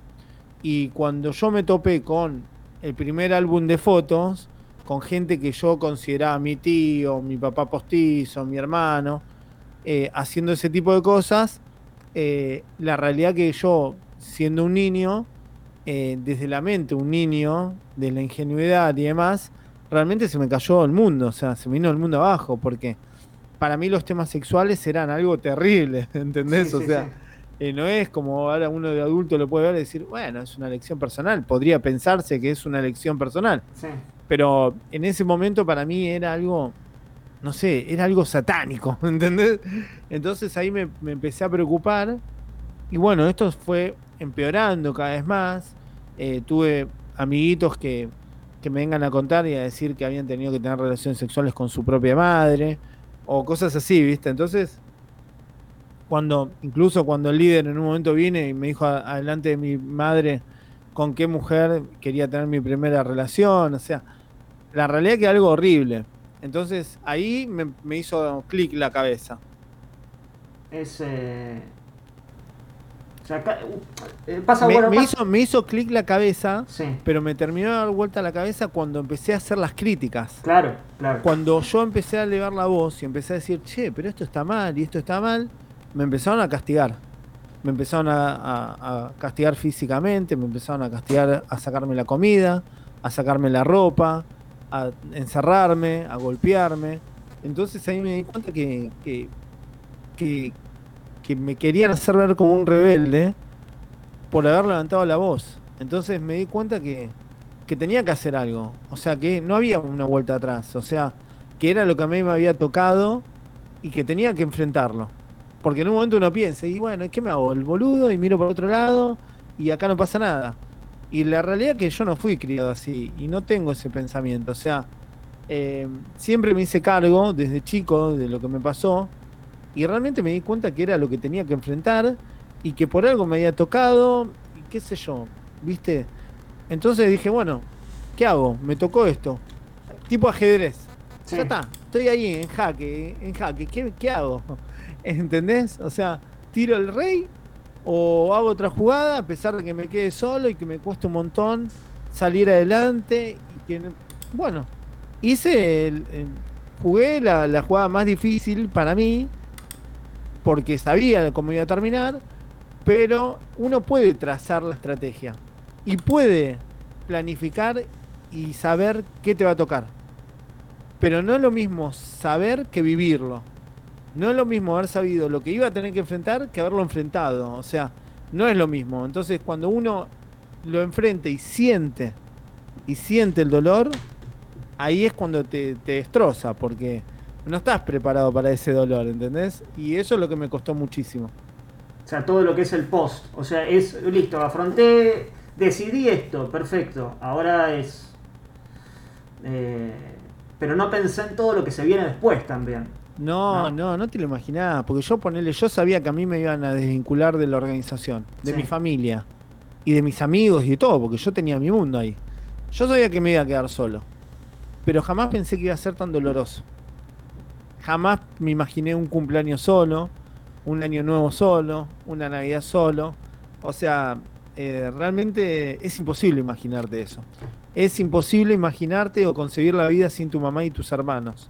Y realmente no, no, no lo logro concebir ahora y nunca, o sea, nunca lo voy a aceptar. ¿Entendés? Nunca lo voy a aceptar. Eh, y por eso mucha gente que por ahí no entiende, che, este pibe cómo hace para... ¿Qué es lo que lo mueve a este pibe para estar 30 años insistiendo, luchando, tratando de dar vuelta al mundo cuando tiene todo en contra? A mí me mueve el amor de mi familia. Por ahí le cuesta entender a muchos, pero a mí me cuesta eh, horrores no tenerlos. Y, y no voy a tirar la, eh, la toalla. O sea, voy a seguir luchando por ellos hasta que me muera. ¿Entendés? Sí. ¿Y, cuándo? Porque la mayoría de las, de las víctimas, eh, de los sobrevivientes, eh, primero que eh, la mayoría no decide, como decís, hacer la denuncia. O sea, decide, bueno, o por vergüenza, o por no querer atravesar de vuelta todo lo mismo, o por falta de confianza en la justicia, o por, bueno, por lo que sea, no decide no hacer la denuncia. Eh, y tratarlo de alguna otra manera. Eh, pero en tu caso, o sea, vos hiciste la denuncia y además te pusiste la causa al hombro, lo cual es eh, es el triple, digamos, es hacer el triple de lo que por lo general se hace. Eh, Es que yo apenas, apenas me escapé, o sea, desde esa mirada ingenua de niño, también pensaba que era como en las películas, ¿viste? Que vos denunciás Claro, y salís sí. de ese infierno y vienen eh, todo la policía, viene, sí, sí. vienen todos y dicen, qué bien, nosotros te vamos a proteger, te vamos a ayudar. Y mierda, la vida, la vida es todo lo contrario, o sea, eh, me abandonaron totalmente. Y cuando denuncié, eh, fue el doble peor. O sea, realmente yo cuando a mí me llegan los casos, yo esto se lo digo a, las- a las víctimas. Mirá que acá empezás una guerra. Mm. O sea, y tenés muchas de perder. O sea, no es que tenés todo a favor, que todo te van a ayudar. O sea, esto es remar en dulce de leche. O sea, te estás metiendo en un quilombo importante y tenés que vos impulsar. Esto no es como vemos en las películas, viste, que vos denunciás y aparece el FBI y todo. se- No, acá las víctimas son los que, los que tienen que movilizar la causa, tienen que aportar las, las, las pruebas, tienen que ir a hacer quilombo al juzgado, tienen que ir a la televisión para que los escuchen. Realmente vivimos en una injusticia horrible. Horrible la injusticia que vivimos. Por eso, yo cuando a mí me llegan los casos trato de ser, eh, eh, ser sincero con los sobrevivientes y decirle, yo entiendo lo que vos sufriste. A veces a mí me llegan casos que son un 1% de lo que hemos vivido muchos. Pero yo entiendo que dentro de ese 1% de dolor, de, de abuso que ha sufrido ese sobreviviente, es muy grave para él Mm. y tiene derecho a intentar a buscar justicia. Y para mí es una tarea muy dura, eh, de alguna manera, tirarle abajo eh, las expectativas y que piensen que lo mejor es mirar para adelante. Porque hay muchos casos que realmente conviene mirar para adelante, porque eh, en la justicia, si no son delitos graves, no vas a ganar nada. Al contrario, vas a ganarte un problema. Entonces depende del caso y depende de las pruebas y depende de los delitos y los abusos, puede ser viable o no puede ser viable. Entonces, a mí, a veces me cuesta hacer ese papel de malo y de tirar abajo esas expectativas y decirle, che, mirá, no sé. Un caso te iba a decir. Sí. Ex testigo de Jehová que, por ejemplo, se sintieron abusados. Sí, han sido abusados, pero los testigos de Jehová tienen un, un trato sutil, en lo cual hay gente que está captada 20 años y le destruyen la vida, pero no hay delitos muy contundentes como para ir y denunciar. Y dice, no sé, yo quiero denunciarlo porque yo sé que me... Y pero, ¿qué le vas a ir a, a decir a la justicia? ¿Entendés? O sea, la Sí, justicia se maneja con delitos tipificados. Te van a decir, ¿y a usted lo abusaron sexualmente? Hay trata de personas, hay fraude, hay estafa, ¿qué hay? Y a veces eh, la coerción psicológica y el abuso es tan sutil que es muy difícil de probarlo en la justicia. Entonces es muy complicado. Es todo un tema, eh, el tema de la justicia, porque además lo pienso que, sobre todo en el momento en que vos eh, te escapás, era peor que ahora. Porque ahora dentro de todo hay un poquito más de, de- de esperanza a partir justamente de, de tu lucha, pero hace 20, 30 años Olvidate. atrás... eh, Olvídate, yo siempre lo cuento. Cuando yo me escapé, eh, que fuimos con mi papá a denunciar a la, a la comisaría, una comisaría zona sur de provincia, Sí. bonaerense, vean la película El bonaerense. Para los que están de afuera, que en mi canal hay muchos mexicanos y demás, si quieren saber cómo funciona la policía bonaerense, eh, vean la película El bonaerense, que se van a matar de risa, pero eh, digamos que tiene mucho de real. Eh, fuimos a una comisaría y también parecía Olmedo y Porcel, siempre lo cuento así porque era un gordo y un flaco, y que el gordo estaba al lado del tipo, no sé si estaba sentado y uno estaba al lado del otro, sí. y yo le contaba y el tipo decía, y pibe, y, y, y pateaban pollito, sacrificaban pollito. Imagínate, o sea, que te digan eso dos policías. Y bueno, después que te manden a la comisaría, que constaten los golpes, que lo constataron cuando hice la denuncia. O sea, cuando yo lo hice era como, no sé, era hablar de algo que la policía se imaginaba que era tipo los Illuminati. Se le hacía una mezcla con los Illuminatis y, el- y el grupo de rock Kiss. Se imaginaban tipo con tacones pisando, pisando pollitos. ¿viste? Pollito, claro, sí, Algo sí, sí. totalmente ilógico. Por eso eh, han cambiado mucho las cosas. Y afortunadamente, gracias a mi lucha, eh, que hemos logrado que el Estado también vaya tomando participación, que desde Protex, el Comité de Lucha contra la Trata, vayan trabajando en la problemática eh, y me escuchen, que era lo importante. Eh, Así que imagínate, si tuvimos, tuve 30 años de lucha para cambiar las cosas, imagínate en mi época lo que hubiera sido, ¿no? Eh, lo que fue. No, y además es bajo la bajo la fachada de una escuela de yoga, que el yoga hasta Uh. incluso hoy está visto como como bueno, el yoga hace bien, el yoga es lo bueno, el yoga es la que va, digamos, ¿no? Como lo cool, eh, entonces es difícil eh, para alguien totalmente ajeno eh, asociarlo a algo eh, negativo. Quizás hay alguna que otra organización que tenga un nombre, que pero el yoga está como totalmente naturalizado, ¿no? En la oficina, en... Todo, todo, todo Sí, lo sí, que sí. es prácticas New Age, vos pones algo en Google, hagan la prueba, pongan yoga y te pone yoga bienestar, bienestar, bienestar, todo. No tiene ninguna contraindicación. ¿A ustedes no le parece? Hagan el pensamiento crítico de decir, ¿existe en la vida algo que sea 100% positivo, que no tenga ninguna contraindicación? No, no existe. Sin embargo, te lo imponen. Eh, hay mucha gente que no sabe lo que es el yoga. En nuestro canal tengo un video que hablo exclusivamente del yoga y cuento lo que es el yoga y demás. Por supuesto, eh, hago las aclaraciones eh, correspondientes porque eh, todo el yoga eh, de origen es coercitivo. Son todas organizaciones coercitivas terribles. El yoga tradicional es la doctrina coercitiva, que es terrible, las posturas, que son las asanas, que hacen referencia al contenido doctrinal, y eh, los ejercicios de elongación y los ejercicios de relajación, que esas dos cosas existen desde toda la historia dentro de la gimnasia tradicional. Ahora, ¿qué es lo peligroso del yoga? Justamente toda la doctrina coercitiva y las posturas que hacen correlación a eso. Ahora, ¿cuál es el tema? Que en Occidente hay lugares donde solamente enseñan la parte física. Entonces es como que es menos peligroso porque solamente te enseñan la parte física que mucha gente que es atea incluso Sí. está haciendo las posturas y demás y no se da cuenta que está haciendo rituales hinduistas y budistas. Entonces realmente hay una ignorancia terrible ¿eh? Y cuando uno habla del yoga te saltan a la yugular porque le han mentido tanto a la gente durante tantas décadas que es como una publicidad que se repite todo el tiempo, todo el día, en todos los medios, en todas las radios, en todos los diarios, que te dicen que el yoga es la mejor práctica, que es beneficiosa en todos los aspectos, que todas las personas de cualquier edad lo pueden hacer. Y esto es mentira. los daños que generan el cuerpo son terribles. Hay casos de muertes por derrames cerebrales, desgarros, eh, personas que tienen problemas en la, columna vertebral.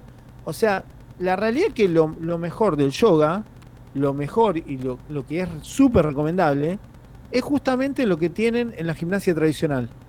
Que son, que son los ejercicios de elongación y la relajación, que vos pones una musiquita de, sonido de mar y, de lluvia y te dormís. O sea, es eso. Entonces, realmente la gente sería bueno que, que- que estudie el tema. En mi canal tengo un video, porque yo sé que acá después lo van a ver mucho y van a decir, ah, este está loco, dice.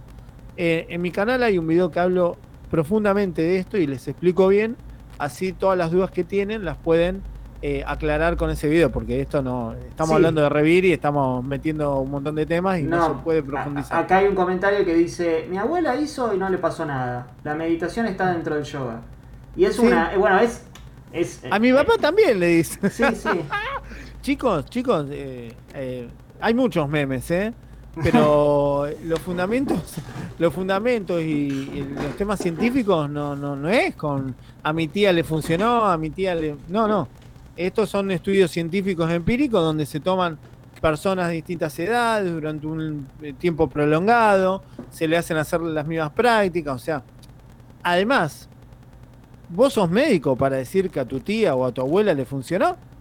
Capaz que tu tío ahora tiene, no sé, la cervical hecha bolsa porque hizo una postura que no sabía y vos no lo sabés. Y por ahí acá un año termina toda turuleca.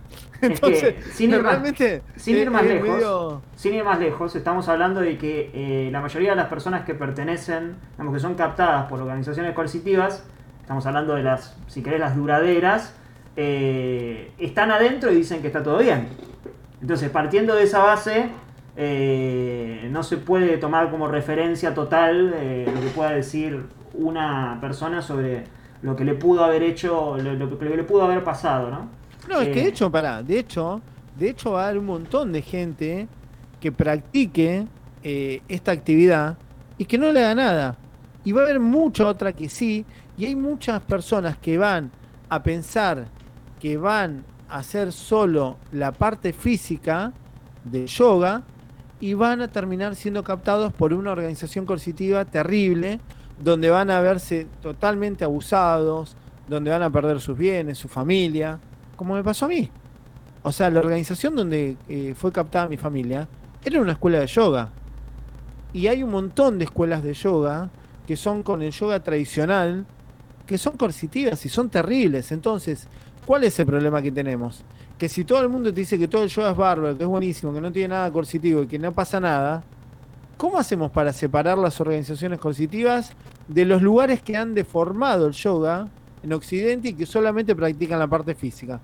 Que la parte física también eh, hay un, daño potencial al cuerpo, porque los que dicen ser maestros no tienen título de nada, no han ido a estudiar un profesorado de gimnasia.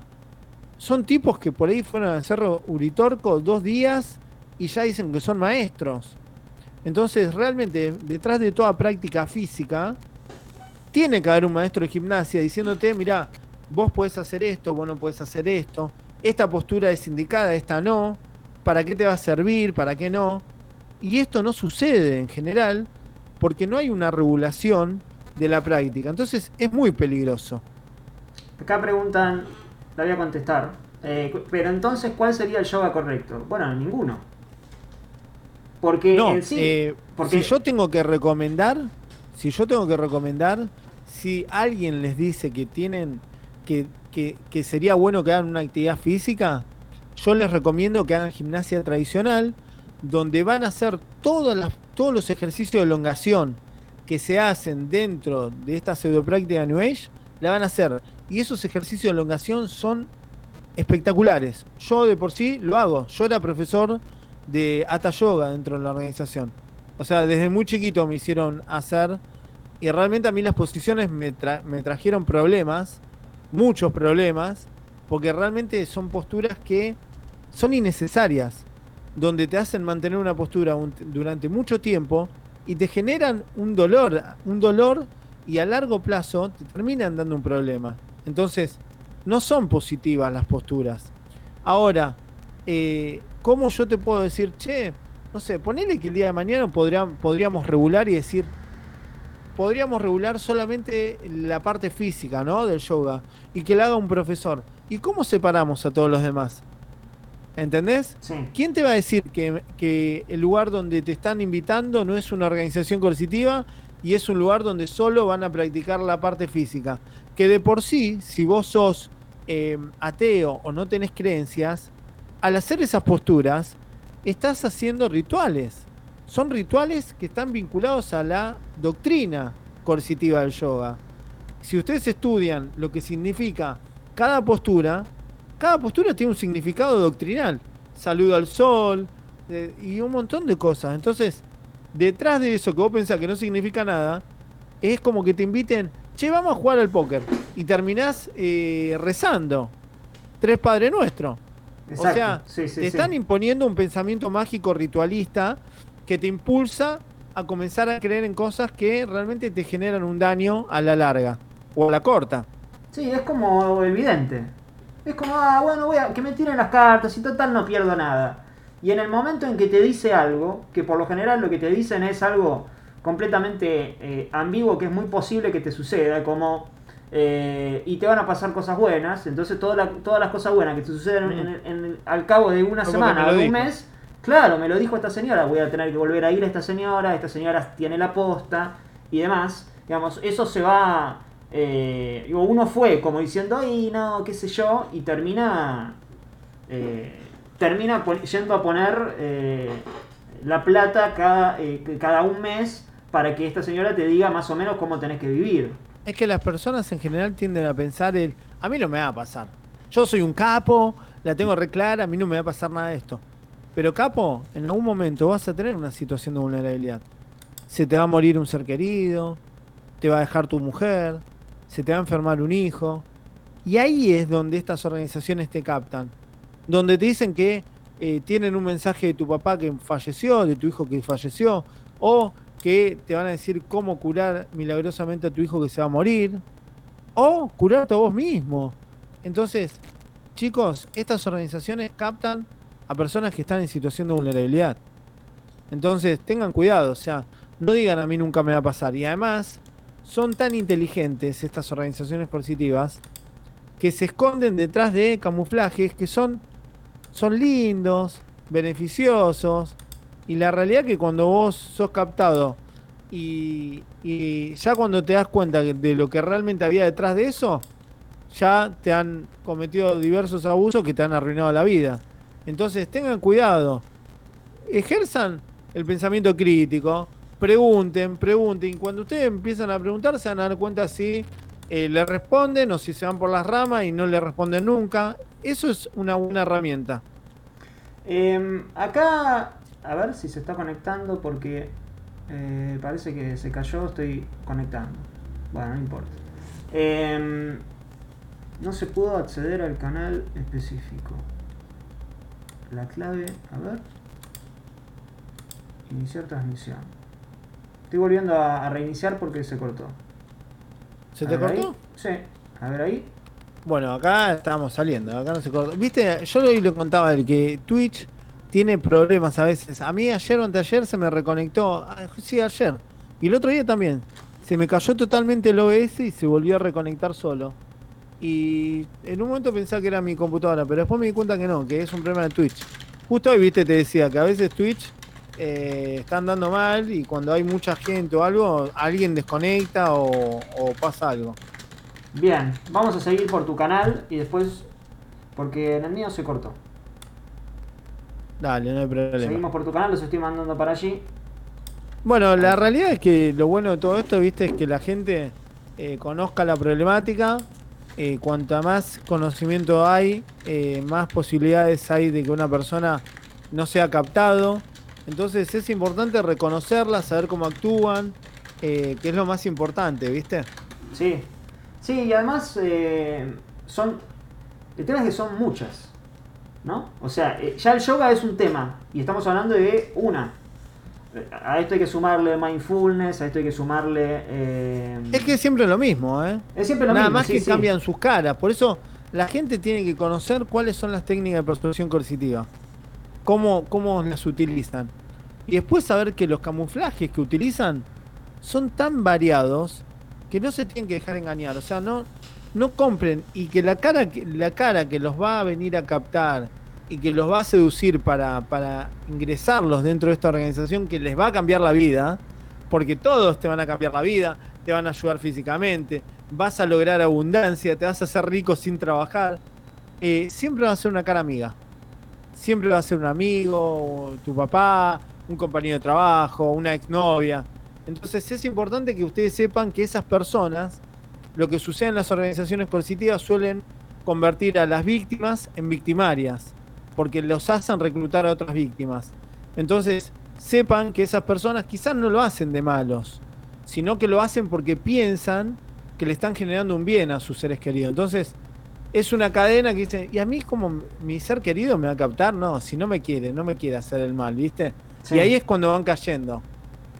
Y además tener en cuenta esto de que acá vos decías esto de, los de, los profesores de gimnasia y, y un chico me comentaba que un profesor de gimnasia le había recomendado hacer, eh, hacer yoga.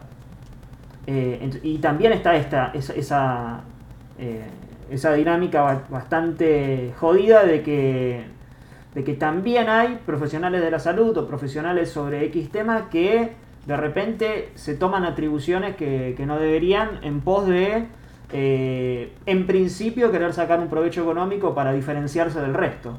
¿no? Como bueno, todos hacen gimnasia, yo hago un poco, yo hago esto distinto, entonces me genera un público. Pero claro, pero ¿de dónde sacaste eso? Es que en realidad incluso vemos que hay médicos que recomiendan esto, ¿eh?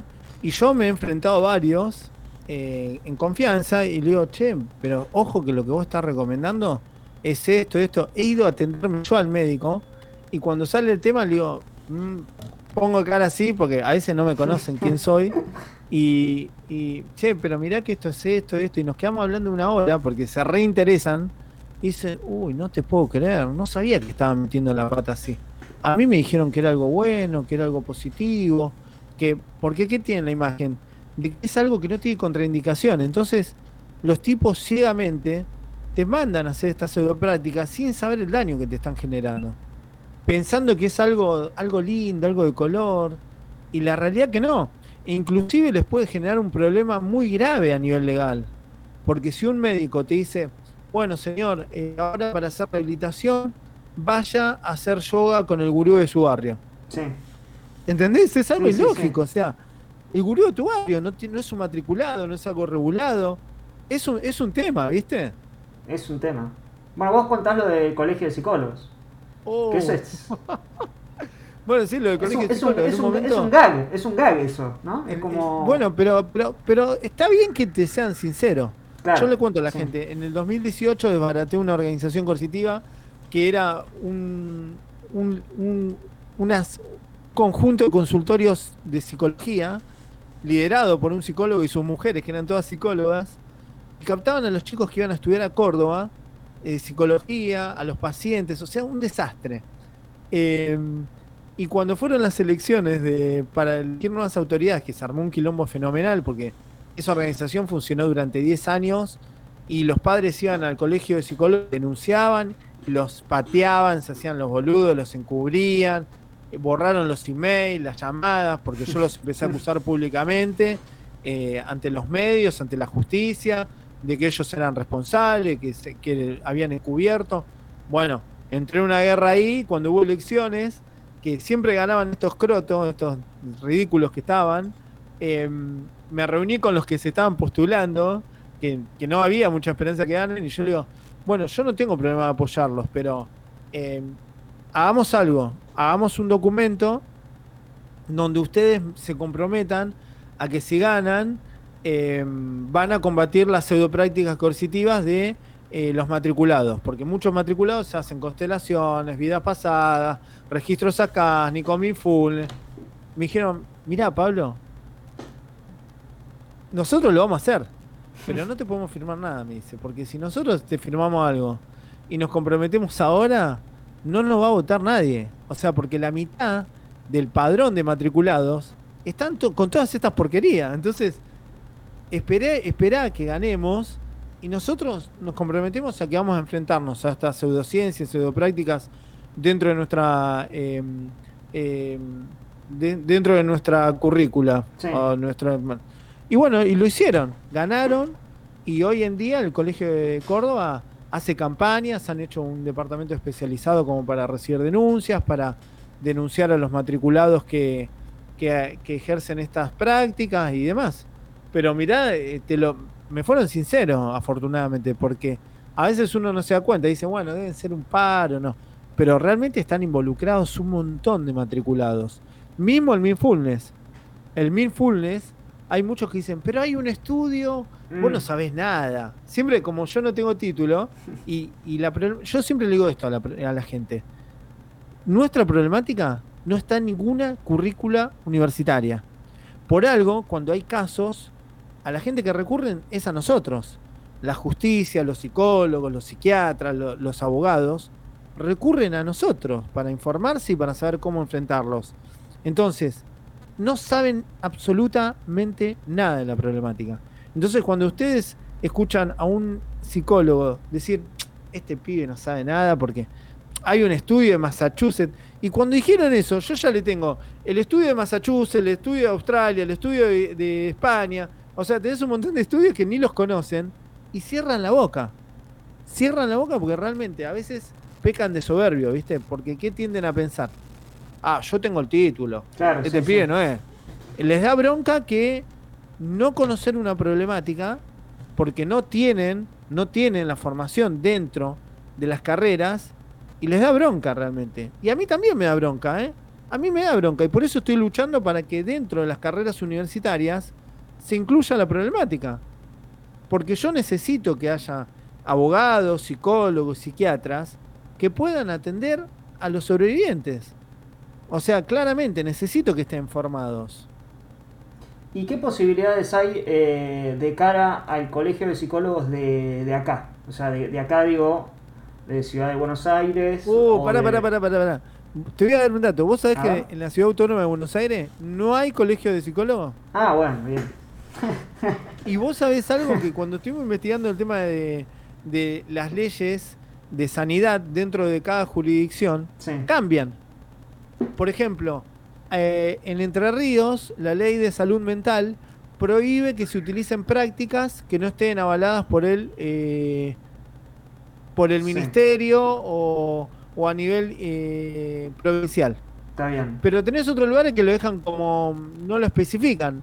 Entonces ahí donde viene Facundo Mann, el López Rossetti y estos pseudo médicos, pseudo neurociencia, eh, neurocientífico, y te meten cualquier pseudo prácticas eh, haciendo chapa con una matrícula que no les corresponde. Claro. O sea, Sí, ¿vos sí. sos neurocientífico o sos gurú? ¿Sos médico clínico o sos gurú?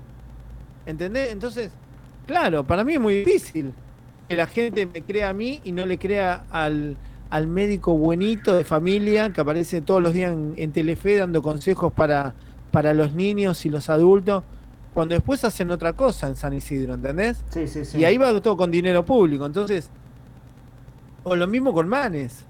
Es muy difícil para mí hacerle entender esto a la gente, porque hay mucha gente que está adormecida y ha comprado un personaje.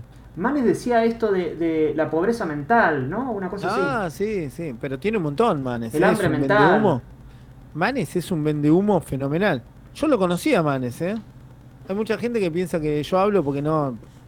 Yo a Manes lo fui, eh, tuve una entrevista con Manes, porque en un momento, cuando él se empezó a ser conocido, que muchos medios, esto no lo sabe mucha gente, a este tipo lo infló muchos, los medios que lo inflaron a este tipo, fueron siempre los medios de derecha.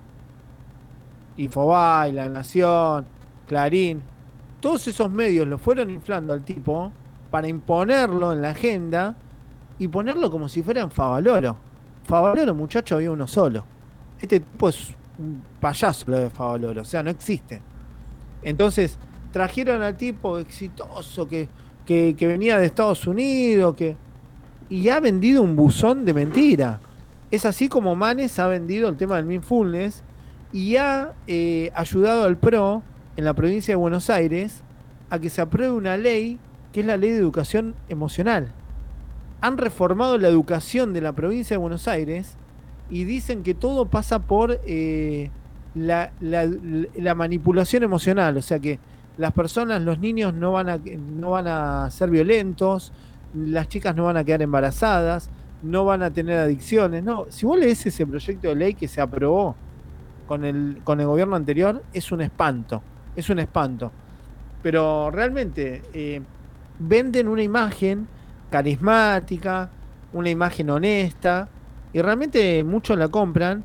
Y de hecho, bueno, cuando lo empezaron a, imponer en los medios, eh, yo leí una nota eh, que, le- que hablaba de él, de que lo importante que era el apego, el apego afectivo. Mm. Eh, que es todo lo contrario que hacen las organizaciones coercitivas que practican el desapego, el desapego a lo material, el desapego a los vínculos familiares, para captar más y someter a sus víctimas. Entonces a mí me interesó mucho y hablé con él y lo fui a ver con una, con una colaboradora de nuestra red y tuve una reunión y el tipo estaba así. No, no sabía una mierda. Te juro por Dios. Tengo una foto en mi Twitter para que vean que realmente fui a ver, que me entrevisté. Salimos de esa reunión y nos miramos. Nos miramos con, con mi colaboradora, que también tenía una buena imagen de tipo, por lo que veíamos en los medios. Y nos quedamos mirando como diciendo, ¿Qué pasó? ¿quién? O sea, no. Es más, no tuve más contacto. El tipo me dijo, podemos hacer algo con, con uno de nuestro, de unas personas de nuestro equipo para hacer una investigación.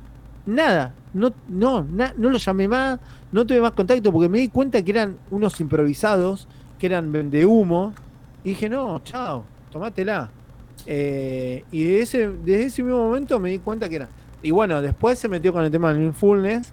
Él tiene una fundación que se llama INECO, donde hay mucho dinero, mucho dinero, no sé de dónde sale. Eh, y también se metieron con este mindfulness, son los nuevos gurú. ¿Sabes qué, cómo surgió esto? En el 2012, eh, Macri le puso un montón de guita a Ravi Shankar y los metió dentro de las escuelas públicas. Los mandaron a, hacer meditación a los docentes, a los alumnos, y cuando iban estos tipos con, con la túnica y demás, despertaba tanto rechazo, ya solamente la imagen que generaba rechazo, y además porque eh, se habían conocido mis denuncias, eh, que es como que los fueron rechazando mucho y los logramos expulsar de las escuelas y logramos que lo investigue la FIP y que los condene la FIP. Eh, fueron condenados por evasión fiscal y demás, que esto nadie lo publicó después. Em, ¿Y qué hicieron? Cambiamos las túnicas por un tipo con saco y corbata, ¿entendés? Entonces la gente confía más en una persona con saco y corbata. Y sí, sí, sí, sí. Eh, bueno, en, en el caso de, de la escuela en la que. Escuela, entre comillas, ¿no? En la que vos estabas, también el, el, el jefe, digamos, el líder era. ¿No? Qué buen observador, ¿eh? Que hiciste la tarea, hiciste la tarea, sí. Bueno, el líder de la organización donde yo estaba, sí, era, era contador público, tenía una buena formación, muy intelectual, y tenía saco y corbata. No andaba de túnica. Claro, sí. Bueno, un poco lo de lo de Shankar también fue un momento. eh, como un momento culmina de tu carrera mediática. Una de las peores, ¿eh? Fue una de las peores, ¿eh? Porque realmente hay, mucha, eh, hay muchas cosas que no se saben Sí. que fueron muy jodidas, ¿eh? Muy jodidas. Eh, ese- esa lucha eh, me llevó mucho, pero mucho daño. Eh, porque eh, había muchos medios metidos, los medios que estaban con Macri, que siguen estando con Macri, eh, me han hecho la guerra y de hecho me han censurado durante hasta el día de hoy. Por ejemplo, América TV. ¿Cuándo fue la última vez que me viste en América TV? Mm, La última vez que lo denuncié a Ravi Shankar. Y a Claro. Macri. que ese, ese fue el día que estaba el Toti Pazman, ese. No, bueno, sí, ese fue una, ¿Sí? sí, Ese- ese- fue una vez que me hicieron eso una fue- cama. Eso Sí, fue. me hicieron una cama, prepa- era, de todo- era de todos lados. Era de, Sí, bueno, bueno, pero- bueno, pero. prepararon al panel, yo los conocía a todos los muchachos, iba siempre, iba todos los días, me saludaban todos, en la re buena onda. Sí. Y ese día estaban todos con cara de cagazo. Y yo digo, "Che, ¿qué pasa acá? Acá hay algo raro. Mm, Hola, ¿cómo andás? claro, porque lo que no sabe la gente, que cuando hay programas de paneles, hacen una reunión pre-programa de preproducción que dicen, vos jugás para este lado, vos jugás para este otro lado. Entonces dicen, ¿la droga es mala? Y hay dos que van a decir, la droga es buena porque Sí. la droga... Y hay dos que van a decir, no, la droga es malísima. Y así hacen como un debate donde hacen la explosión y la gente se engancha en ese debate, defendiendo y atacando postura. Sí. En esta oportunidad eran 1, 2, 3, 4, 5, 6. 6, 6 en contra de uno. Eran 6 en contra mío. Tienen el programa. Seguramente sí, sí, sí. te acordás. Tienen el programa. Yo, lo subí. Si quieren, vean el programa donde yo estoy sacudiendo los papeles porque inclusive me habían querido hacer quedar mal. Y yo era, siempre me preparo mucho para todo. Había ido con un así, con pruebas. Sí. Mirá, esto es esto, eso es esto. Se lo mostraba en cámara. Y ahí es cuando Toti Paz me dice, pero eso es el, eso es el Congreso de Estados Unidos, eso es el, El Capitolio, el Capitolio. el Capitolio. No, boludo, es el arte vivir de, de Los Ángeles. Nada, pero cosas así insólitas y me han hecho muchas camas. eh, que realmente la gente lo ve de- desde la casa lo más bien, pero es muy feo eh, ir a un programa y que de pronto te encuentres con un panel de el parapsicólogo, el vidente, el reikista, el que hace yoga, o mismo en los medios, los medios están constituidos por personas normales. Muchas de ellas ni siquiera tienen eh, una formación académica. Y realmente muchos de ellos eh, muchas veces te terminan atacando de su postura sesgada de que yo hago reiki, yo hago yoga, a mí me hizo bien. Y son muy violentos, viste, al aire. Entonces es muy difícil llevar adelante una conversación o un debate con cinco o seis personas que te están tirando en contra, ¿viste? Es que están todos, a ver, dicho así muy generalizando, de alguna forma están todos metidos, porque el que no, Sí. el que no eh, realizó esas prácticas en algún momento de su vida y siempre cuando si la realizó y, y a uno no le gusta eh, identificarse, ¿no? Como eh, dice, "Eh, pero a mí me hizo bien o, o empieza a, a ponerse a la defensiva. Si no es el caso de esa persona, sí es un amigo o sí uno del, del que está al lado, ¿no? Eh, entonces tiene que como que salir en defensa de por qué. Esto, esto es como cuando, eh, digamos, si tus padres son de tal ideología y te criaron de tal ideología y vos en un momento dijiste, no, pero me parece que por ahí no es.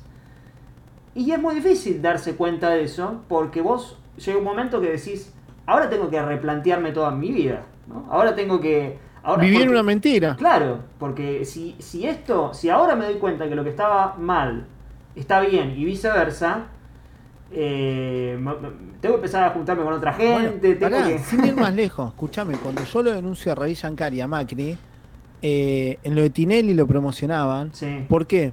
Porque a Tinelli se lo había metido el amigo, que era como el hermano, que lo captaron cuando tenía cáncer de pulmón Mm, y el arte de vivir, para la gente que no conoce, esta organización coercitiva de este indio de porquería, dice que cura cualquier tipo de enfermedad respirando, con meditación. Y bueno, este muchacho que tenía mucho dinero y tenía mucha gente de, de- de poder a su lado, eh, lo captaron y realmente les creyó de que esas prácticas lo iban a curar y lo iban a sanar. Se terminó muriendo, desgraciadamente, el chico.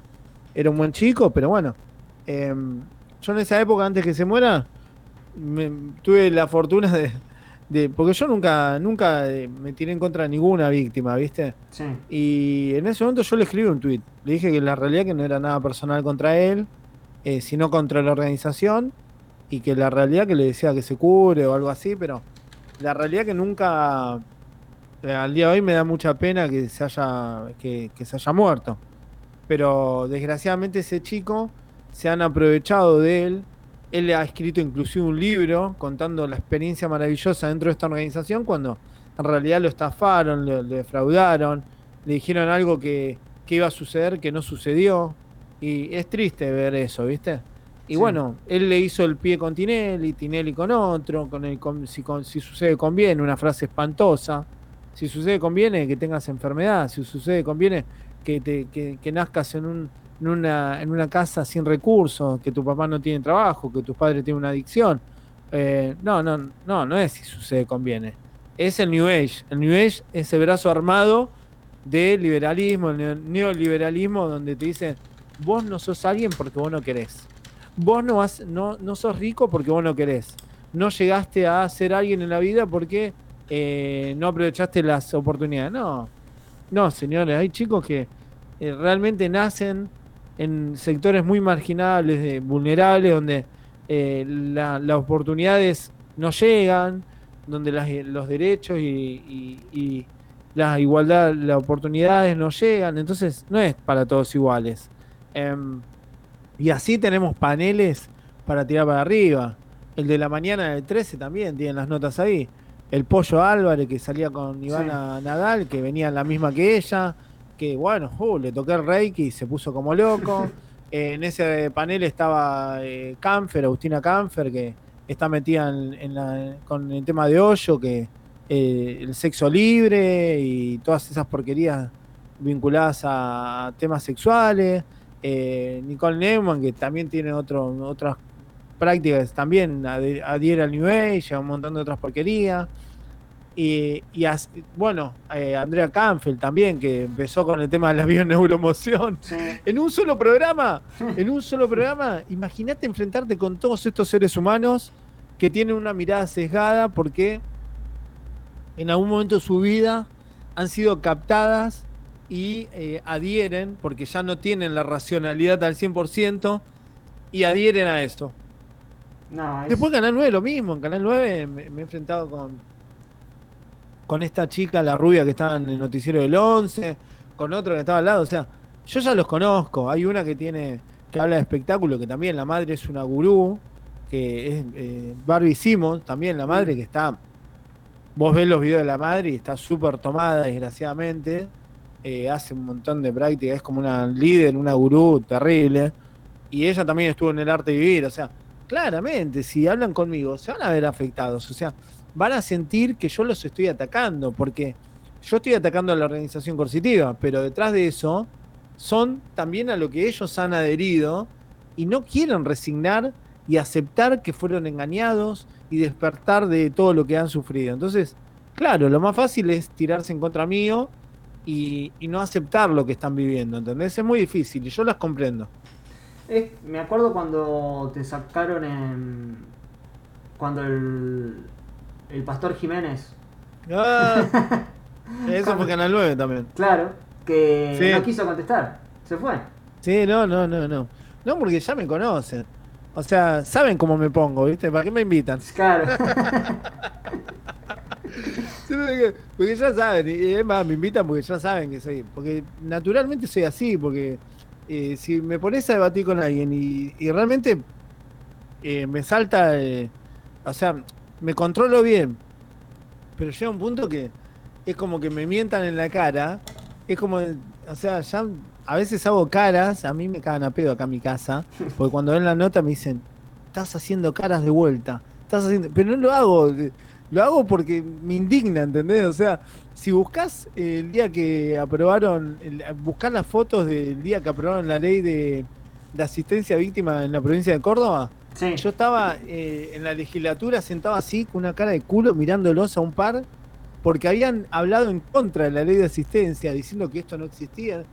Y yo ya llegó un momento que me calenté y les empecé a decir cosas, ¿viste? Mm. Y después yo dije, uy, no pensaba, digo, mirá, me tendría que haber echado. me- Pero claro, nadie estaba indignado yo y, y fue la primera vez que yo dije, estaba ahí en- centrado ahí en la legislatura, enfrente de los diputados, y a más de uno le dije, pero ¿qué estás diciendo? Vos no sabes, no sabes nada, o sea, la verdad que sos una vergüenza, o sea, pero indignado, porque realmente yo entiendo que estamos en una legislatura, pero eh, estando yo ahí enfrente, habi- habiendo vivido lo que viví, que me digan cosas en mi cara, eh, defendiendo una postura que uno sabe que, no es así, realmente te indigna, ¿viste? Sí. Me, eh, me haces acordar a la. Eh, esto del debate, a la conversación con. con Beatriz del arte de vivir. Uh, ¿Lo viste ese? No, Es buenísimo. no, no, pero Es- es- hubiera estado mejor si yo me filmaba en ese momento.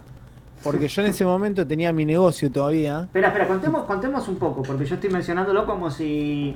como si fuera eh, un tema de Luis Fonsi que está sonando en Claro, sí, sí. Spotify. Bueno, cuando en el 2012 yo los denuncio por todos lados, Canal 13, ustedes recuerden que ponían, llegó el elegido y ponían música y al tipo bajando del avión a Ravi Shankar, llegó el elegido y todos los famosos, Tinelli, eh, todo América TV, Canal 11, oh, Ravi Shankar, el arte de vivir, lo llevaban a lo de Tinelli, lo llevaban, eh, a mí me hicieron esta cama en América TV, no, Pamela David, o sea, todo un desastre, ¿viste?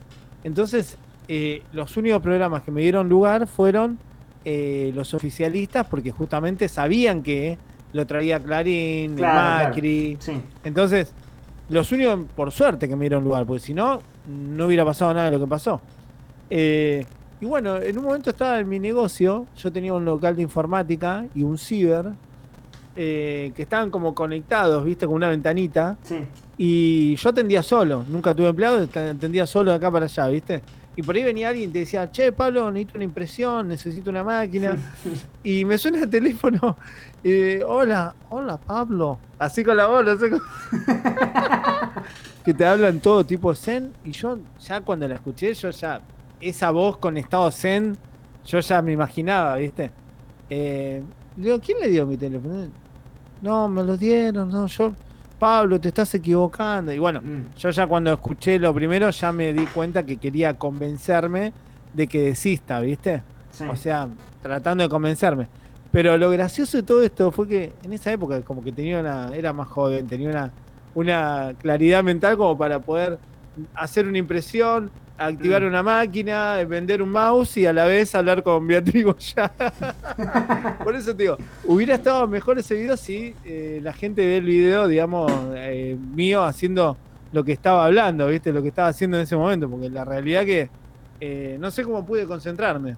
No, pero porque igual. la realidad... Pero para, el video, de todas formas, eh, está buenísimo porque no es que es el audio nada más, es todo lo que Ah, ella sí. va diciendo y, el, y, y- y cómo las imágenes que, que vas poniendo mientras, digamos, funcionan como el opuesto total de lo que, de lo que ella está eh, tratando de, de decir.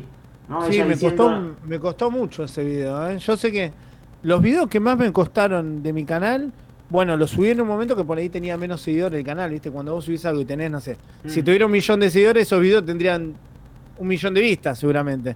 Pero no tenía muchos seguidores y los videos que más, me- más trabajo me costaron en YouTube son los que menos visitas tienen. Porque fueron subidos al comienzo Claro. y no sé, Y ese de- del arte de vivir me costó bastante porque es, es un video como documental donde todo lo que ella me va diciendo y yo le pregunto, pero Beatriz, usted no tiene esto, y pongo los documentos que muestran todo lo contrario. Y hay otro del caso de Marito, que fue una investigación que yo participé en, en ese caso, Sí. y tuve acceso a un montón de cosas y demás, que me costó un montón de meses de trabajo, que tiene inclusive, empieza con la voz en off de Graciela Borges, no sé si lo viste. Sí, lo vi, lo vi. Pero Sí, sí, sí. yo que le dije a Graciela, Graciela, mi mujer se le ocurrió, a mi mujer se le ocurrió, che, estaría bueno, yo me imagino, lo escribió mi mujer esa parte, eh, ese texto y me dice, yo me lo imagino así, me dice, y con la voz de Graciela Borges. Y dije, ¡puah! Hizo mi cabeza. Y la llamé a Graciela y le digo, che, Graciela, pasó esto y esto y esto. Sí, Pablito, yo te lo hago. Y después me decía, no, me da mucha pena, Pablo. Siempre habla así ella. Porque estaba mal de la voz, eh, estoy mal de la voz, me gustaría haberte lo hecho mejor. Nah, pero es una genia. Y la música de- del guitarrista de Targa, de Tarja. El guitarrista de Áspera también. Un capo, ah, chabón. claro, claro, sí, sí. Por sí, eso no acuerdo. el video ese tiene una producción como si fuera una película, ¿viste? Y son videos que no sé, no están muy valorados, ¿viste? Pero no tuvo como un revival ahora. Porque viste que Eh. salió el, vi- el video, viste, de historias innecesarias. El caso de Marito. Ah, no sé, ¿salió? Sí, sí, sí, sí. No, no tengo ni, ni Y- lo vi. Porque fue como un video. En historias innecesarias fue un video. Ah, sí. Sí, no sé cuántas reproducciones tendrá, pero fue. Ah, no, no lo Sí. vi, no lo vi. Sí, sí, sí. Y digo, capaz No. que ahí, viste, uno buscando, le salta el otro. Y Eh, la realidad que, sinceramente, eh, no lo vi el de Damián Kut, pero sí tienen que tener en cuenta que el video que hice yo está basado en eh, trabajo certero, o sea, de primera fuente, inclusive eh, con el testimonio de la familia y eh, con el expediente judicial. o Claro, sea todo que- lo que arranca es el expediente tal cual. Con Y las imágenes. y yo participé en el caso. O sea, no te lo está contando un pibe que lo leyó en un portal de noticias. O sea, hago esta acotación, esta diferencia porque ese video nos llevó como seis meses de trabajo. Y fue un debate acá, eh, el tema de, che, ¿qué, qué ponemos? Sí. ¿Qué decimos? ¿Qué no decimos? Porque realmente el caso de Maritos e- es, muy grave y nosotros hasta leímos la, autopsia y en la autopsia están las fotos, terrible, todo terrible. Y, y realmente no, no, hay un montón de cosas que no pusimos ni nada, pero hay cosas que decimos que no lo sabe nadie. O sea, eh, por ejemplo, eh, los vínculos de la madre, Marito y demás, nadie lo dijo. Y eso es algo que nosotros sabemos de primeras fuentes y lo expuse yo en el video, ¿viste? Sí. No lo puse tan contundente porque por una cuestión de respeto. Sí. Pero los vínculos de la madre y el padrastro, en ese caso, son terribles, ¿viste? Y ahora, en cuanto... eh, porque vos haces muchos trabajos de asistencia. Ahí me están preguntando de Cook. Sí. De que, no, yo lo ayudé a Cook en, en un video eh, el año pasado. Eh, en un video del- de una líder de acá de Argentina que se fue a Brasil. Eh, Andrada, Andrade, siempre me olvido. Eh, en ese video lo ayudé, pero no, no, no lo hice, no, no lo hice yo el video. O sea, lo ayudé en información y demás, pero no, no, no, más que eso no hice. O sea, sí, una tarea de producción, pero nada más. Em, me imagino que debe haber un montón de casos luz, me dicen acá. ¿Puede ser? Ah, ese. Bueno, ese. Claro. Eh, de hecho, Damián puso en, en- en la descripción, puso mis redes y demás. Eh, no, decía que me imagino que debe haber muchos, eh, muchos casos en los que vos estuviste que eh, involucrado, o sea, que te han preguntado, que has asistido y que, bueno, los méritos andan por ahí, ¿no? Ah, olvídate, olvídate. Hay casos donde ni siquiera te nombran. La otra vez en un, en un, en TN, hay, hay, hay medios que, viste, a mí me tienen recontra censurado porque los he denunciado y los he expuesto, entonces es como que no, no, no te nombran, viste. Claro. Eh, y bueno, habían escrito toda una nota de, del maestro Amor, porque ahora lo liberaron, o está con, con salidas transitorias. Y en toda la nota ni me nombran. O sea, y, y ponen a Domínguez, ponen, ponen todo, pero no. Y vos decís, dale, loco, o sea, ¿qué onda? es como que muy a propósito, ¿entendés? Sí, aparte fue muy... ju- es justo de lo, de lo más conocido. Es justo de lo más... eh, eh, no es que fue, bueno, un día fui, le golpeé la puerta y, y tuvo una pequeña repercusión. No, tuvo una repercusión. No, claro, fue, Grande. estalló. eh, Es más, gracias a eso, ahí le estoy copiando en el chat el canal de YouTube, porque me están preguntando los videos para que entren y los vean. Sí. Eh, justamente, eh, cuando yo hago ese scratch junto con. Ese scratch estaba mi mujer, estaban otros activistas. eh, cuando nosotros hacemos eso, el planeo ese, ese scratch, eh, es justamente porque lo iban a liberar a- al maestro Amor. Le iban a hacer. pas- le, le querían hacer pasar la causa como que había prescripto. Y lo iban a soltar al tipo. Entonces, ante tanta impotencia y ver tanta corrupción, le hacemos el scratch a Claudio María Domínguez, que era el socio, que era el que eh, reclutaba víctimas. Sí. Eh, y bueno, por eso salta todo, le hacen, eh, la- los políticos hacen que, que la causa investigan y dicen, no, esto no, no caducó, no prescribió, vuelven a, a foja cero y lo terminan condenando. Es. Pero no. El crédito vaya y paz. No, olvídate, pero si vos vas a buscar crédito en esto, olvídate. Olvídate, la, la realidad que vivimos siempre en una sociedad, pero también olvídate porque hay muchos intereses de por medio Mm. y yo creo que también cuando vos denunciás eh, la complicidad de muchos medios, de grandes medios, con respecto a la problemática, eh, no quieren darle crédito a alguien que después los va a denunciar. Claro. ¿Entendés? Sí. O sea, si ellos dicen, che, Pablo, mirá qué bien que lo que hace, y fui- sí, fue gracias a Pablo. O si dicen, mirá, este caso fue, estuvo Pablo. Y después yo digo, che, ¿y ustedes qué onda?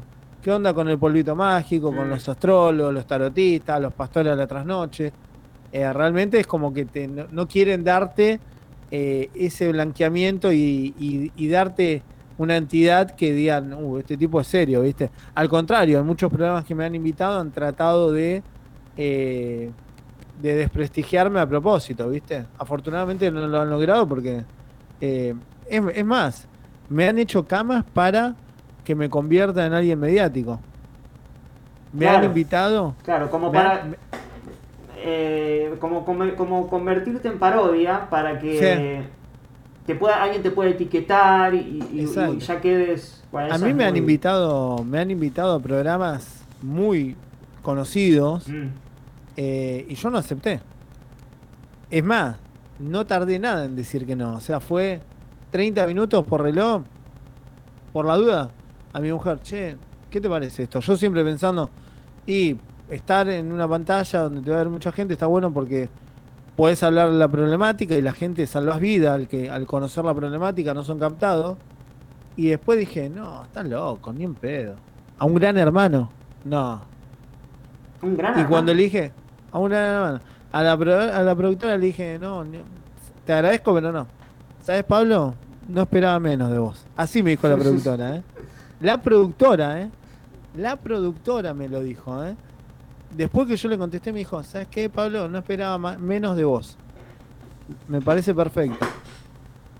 Para- Claro, estaba en una lista, me habían puesto una lista de gente que, que les interesaba convocar, porque todos los que se creen que Gran Hermano es, uy, quedó en el casting, es mentira.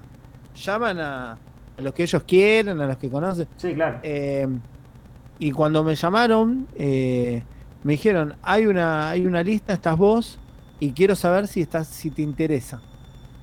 Y al toque le digo, ya te digo que no, le digo, ya te digo que no. Pero por las dudas, le digo, por las dudas, por si yo voy a meter la pata y acá en mi casa me cagan a pedo, le digo, cortamos y, y te llamo en 30, listo, no hay problema, llámame. Y la llamé en 30 minutos y mi mujer de acá a la China me dijo lo mismo. Bien pedo, o sea, no. Después de tanto trabajo y tanta lucha, es lo mismo que ir a- al bailando. Claro. O sea, ni en pedo, ni en Claro. pedo. Ni aunque me pongan un montón de plata, no voy. Entonces, eso es lo que querían. O sea, yo lo tomé por ahí. Quizás que ellos lo vieron como una historia que podría darle rating. Yo lo vi como una forma de, de farandulizarme o de eh, ridiculizar una lucha seria. Entonces, dije que no, ni en pedo. Es que además, en el momento que uno lo duda es porque dice, claro, bueno, tiene mucho alcance, quizás si le encuentro el, el perfil, ¿no? Si le encuentro la vuelta, puedo llegar a más gente, pero en realidad es, es, es al Claro, revés, yo, o sea, yo lo pensé por ahí, Sí. lo pensé por ahí, digo, bueno, pero después dije, no, no, no, no. Y menos mal que no lo hice. Porque después fue algo payasesco que no. Que no, no, no, no valía la pena. No valía la pena. No valía la pena y iba a tirar la lucha por la borda. Sí. También hay pibes que lo han hecho, no sé, como Matías lo, lo ha hecho. Tiene otro perfil, Matías. eh, y tiene otra lucha.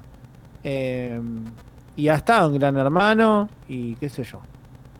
Eh, pero bueno, cada uno toma su decisión. Yo creo que te quita seriedad. Eh, no, no, no, no iría a un tipo de programa de esas características. Ni un bailando, ni, ni nada. Ya por si hoy en día en la tele, ya ni me han invitado a un montón de programas y he dicho que no. A muchos de estos programas con panelistas y demás, yo ya digo que no, ¿entendés? No, prefiero no perder mi tiempo, ¿entendés? Además poner con Canal 13, que me ha generado problemas en mi canal de YouTube, porque vos querés subir tu entrevista Mm, y, y te Claro. reclaman. sí. No, no, dije no, ¿sabes qué? No.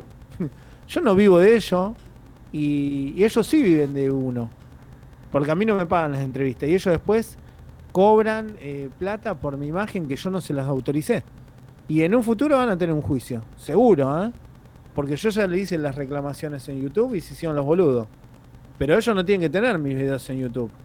Porque yo no firmé nada para que estén esos videos en YouTube. Claro. O sea, yo fui a un programa, a entrevistas, e incluso ayudé a producir parte de esos programas, pero yo en ningún momento firmé nada como para que ellos reproduzcan mi imagen de forma infinita en sus portales, en sus canales de YouTube. La verdad que es una, eh, una explotación de mi imagen y, demás que yo sé que no deben ganar nada conmigo. o sea, eh, es irrisorio seguramente. Pero mi imagen es mía, ¿entendés? Prefiero que no la usen. Eh, a la mayoría de los lugares no le digo ni a cualquiera que yo haga una nota, usala, no hay problema. Ahora, cuando a mí me prohibís usar mi propia imagen, ¿quién me está jodiendo? ¿Entendés? Es ridículo. Entonces yo ya le digo, no, es más, con la última nota que hice fue C5N hace unos días, creo. Mm. Antes de empezar la nota le digo, che, escúchame, antes de empezar, te aclaro, esta nota, cuando yo la suba a mi canal, ustedes no me van a hacer ninguna reclamación, ¿no? Porque ahí vamos a tener un problema, le digo. Antes de empezar la nota, no, no te preocupes. Entonces ya de entrada ya sabían que no me iban a poder romper las bolas después. Sí. Pero en general nadie me lo hizo, solamente Canal 13, ¿viste? Entonces te da bronca, porque vos decís, escúchame, el programa, si yo no estoy, no es, pero no era programa. Entonces, esto es mitad y mitad. Déjame que yo lo publique en mi sitio. ¿Y qué, qué problema hay? Cuando hablas con el de Canal 13 y dices, Pablo, pero vos- a vos te conviene que nosotros tengamos tus videos en nuestro canal. Porque nosotros tenemos un montón de seguidores. No me importan los seguidores que tenés. Borralo. En, en aquella oportunidad le dije, bueno, bueno, para no generar problemas. Mi mujer siempre trata de ser diplomática. Ya ahora cuando me hicieron problema la última vez en mi canal, dije, ¿pero qué me están jodiendo? Y le hice reclamación en todos los videos míos por uso de imagen. Que YouTube se hizo bien el distraído, ¿viste? Sí. Pero es para, para iniciar acciones legales, realmente. Y lo estoy pensando hace mucho tiempo. Lo que pasa Pero que. también de una forma de defenderme, porque el día de mañana yo me muero Sí. Y estos tipos siguen usando mi imagen. ¿Entendés? Es que eh, eh, no pasa por una cuestión. Eh, ponele, que, ponele que ganen 3 pesos. Ponele que Sí. ganen 3 pesos.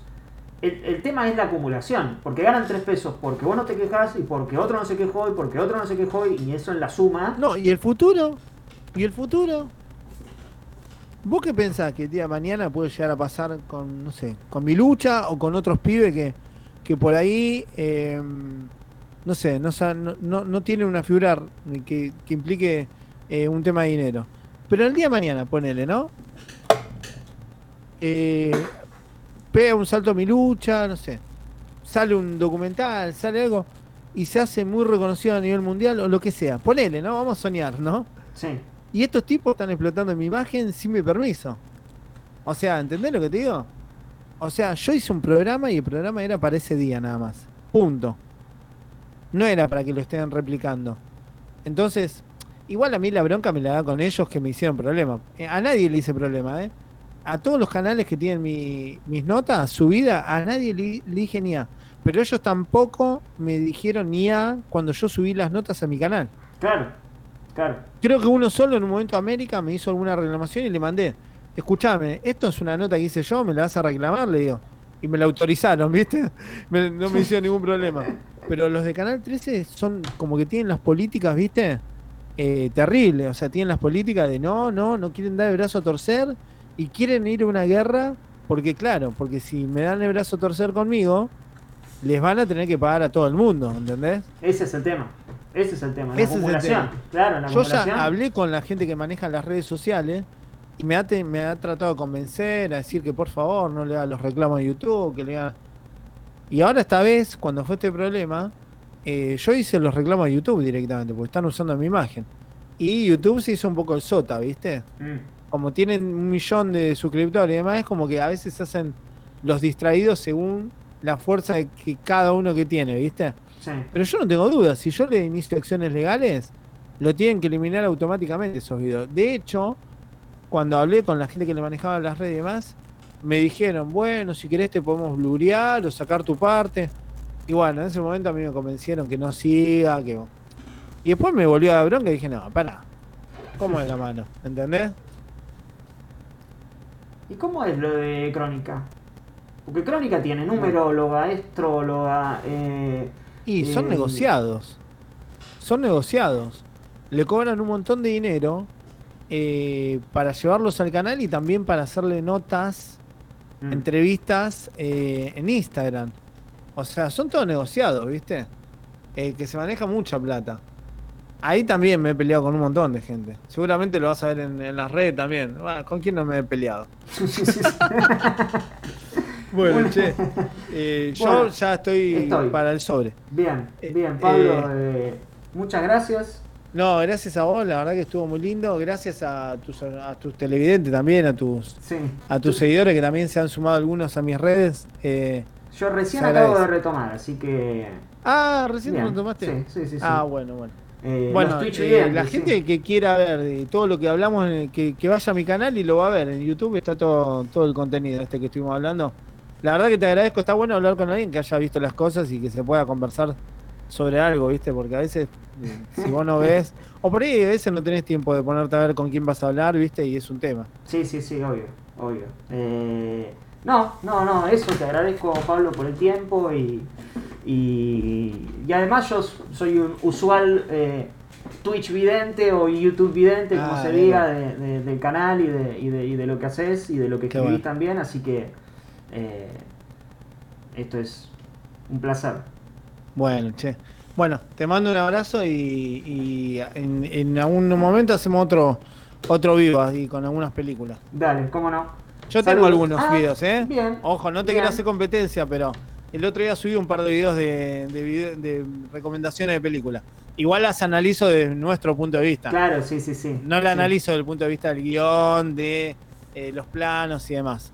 Eh, hacemos un análisis desde, eh, como hicimos hoy, ¿viste? Sí, La trama sí, es real, sí. no es real, qué puede pasar, está buena, no está buena.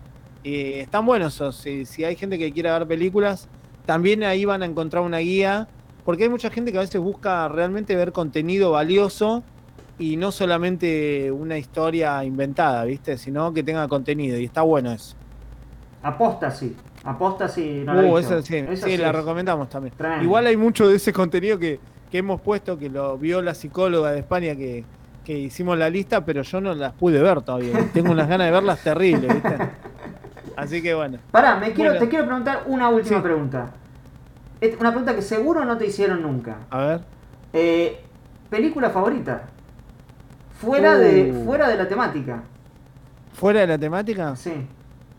Uy, me mataste. No, pero. Puede, puede no Ahí- ser favorita, puede una. Pero ahí, viste, cuando me piden, es lo mismo. La otra vez lo del podcast hereje, ¿Qué te me hicieron preguntas así personales. ¿Cuál es tu mejor eh, tu comida preferida? Uh, tengo tanta. O sea, ¿cómo es la gente para que elija una? No, cosa? O sea, no, yo digo una puede ser tres, o sea, lo que se te ocurra, digamos. Bueno, podríamos. eh, de- yo le puedo recomendar a la gente una de las últimas series que vi que me gustaron de Netflix. A ver, Clit By. Que no tiene nada que ver con la problemática. ¿eh? ¿cuál es esa? ¿No la viste? Nah, me estás No, jodiendo. no, no. ¿Vos hablas de cine y no viste esa serie? no, es nueva, es nueva. Está muy Tipo buena. como, Muy- como- ¿qué? o sea, como, ¿qué es de internet, de redes? Es algo así, es algo Sí. así. Lo secuestran al tipo y hacen un video pidiendo rescate por. eh, no pidiendo rescate, diciendo que a los 5 millones de, de me gusta o de vistas lo van a matar. O sea, está buena. Mírenla, que está muy buena. Acá me dicen mis, mis suscriptores, son unos genios, me dice Bañeros 3, me dicen. ¿Y por qué no, loco? ¿Por qué no? Cine nacional. Nah, cine nacional hay un montón. Bueno, El Reino eh, también no está nada mal.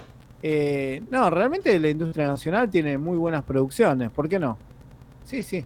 ¿Y eh, pe- Em, películas? De películas, ¿qué película? A ver, eh, para, para, déjame acordarme. Pues realmente eh, me gusta ver muchas películas, pero últimamente cu- cuando vos tenés hijos, Claro. es como que las películas pasan a ser todas de superhéroes, Sí, ¿viste? sí, Entonces estoy tratando de buscar una en mi cabeza que no sea, no sé, de Spider-Man, que no sea de Batman. no, no, no, pero la verdad que ahora no se me viene una en particular. Porque vemos mucho Netflix y yo no tengo mucho tiempo, ¿viste? Sí. Eh, acá me tiran, son unas guachas. Titanic me ponen uno. No, es una. Para mí, a mí me resultó un bodrio Titanic, ¿qué querés que te diga?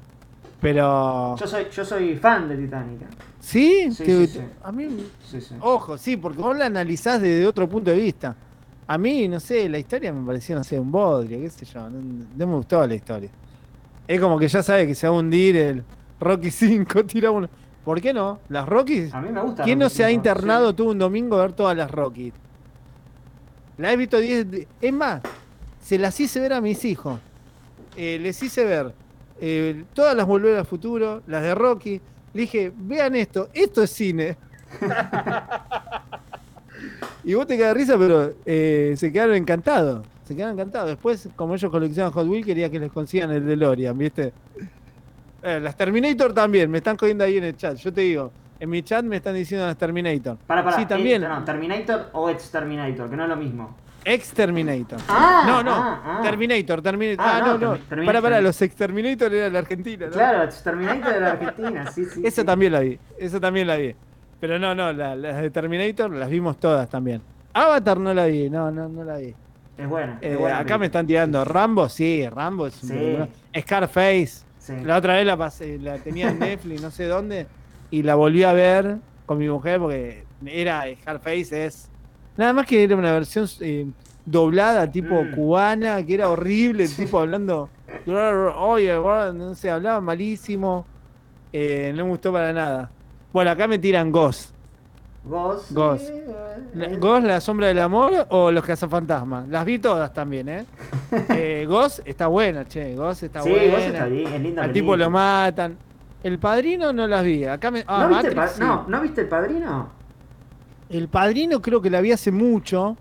Después la que, ¿sabes que me quedé con ganas de ver? Que es una serie, la de. mm, También la de mm, Mafia y demás. Eh, eh, Los Sopranos.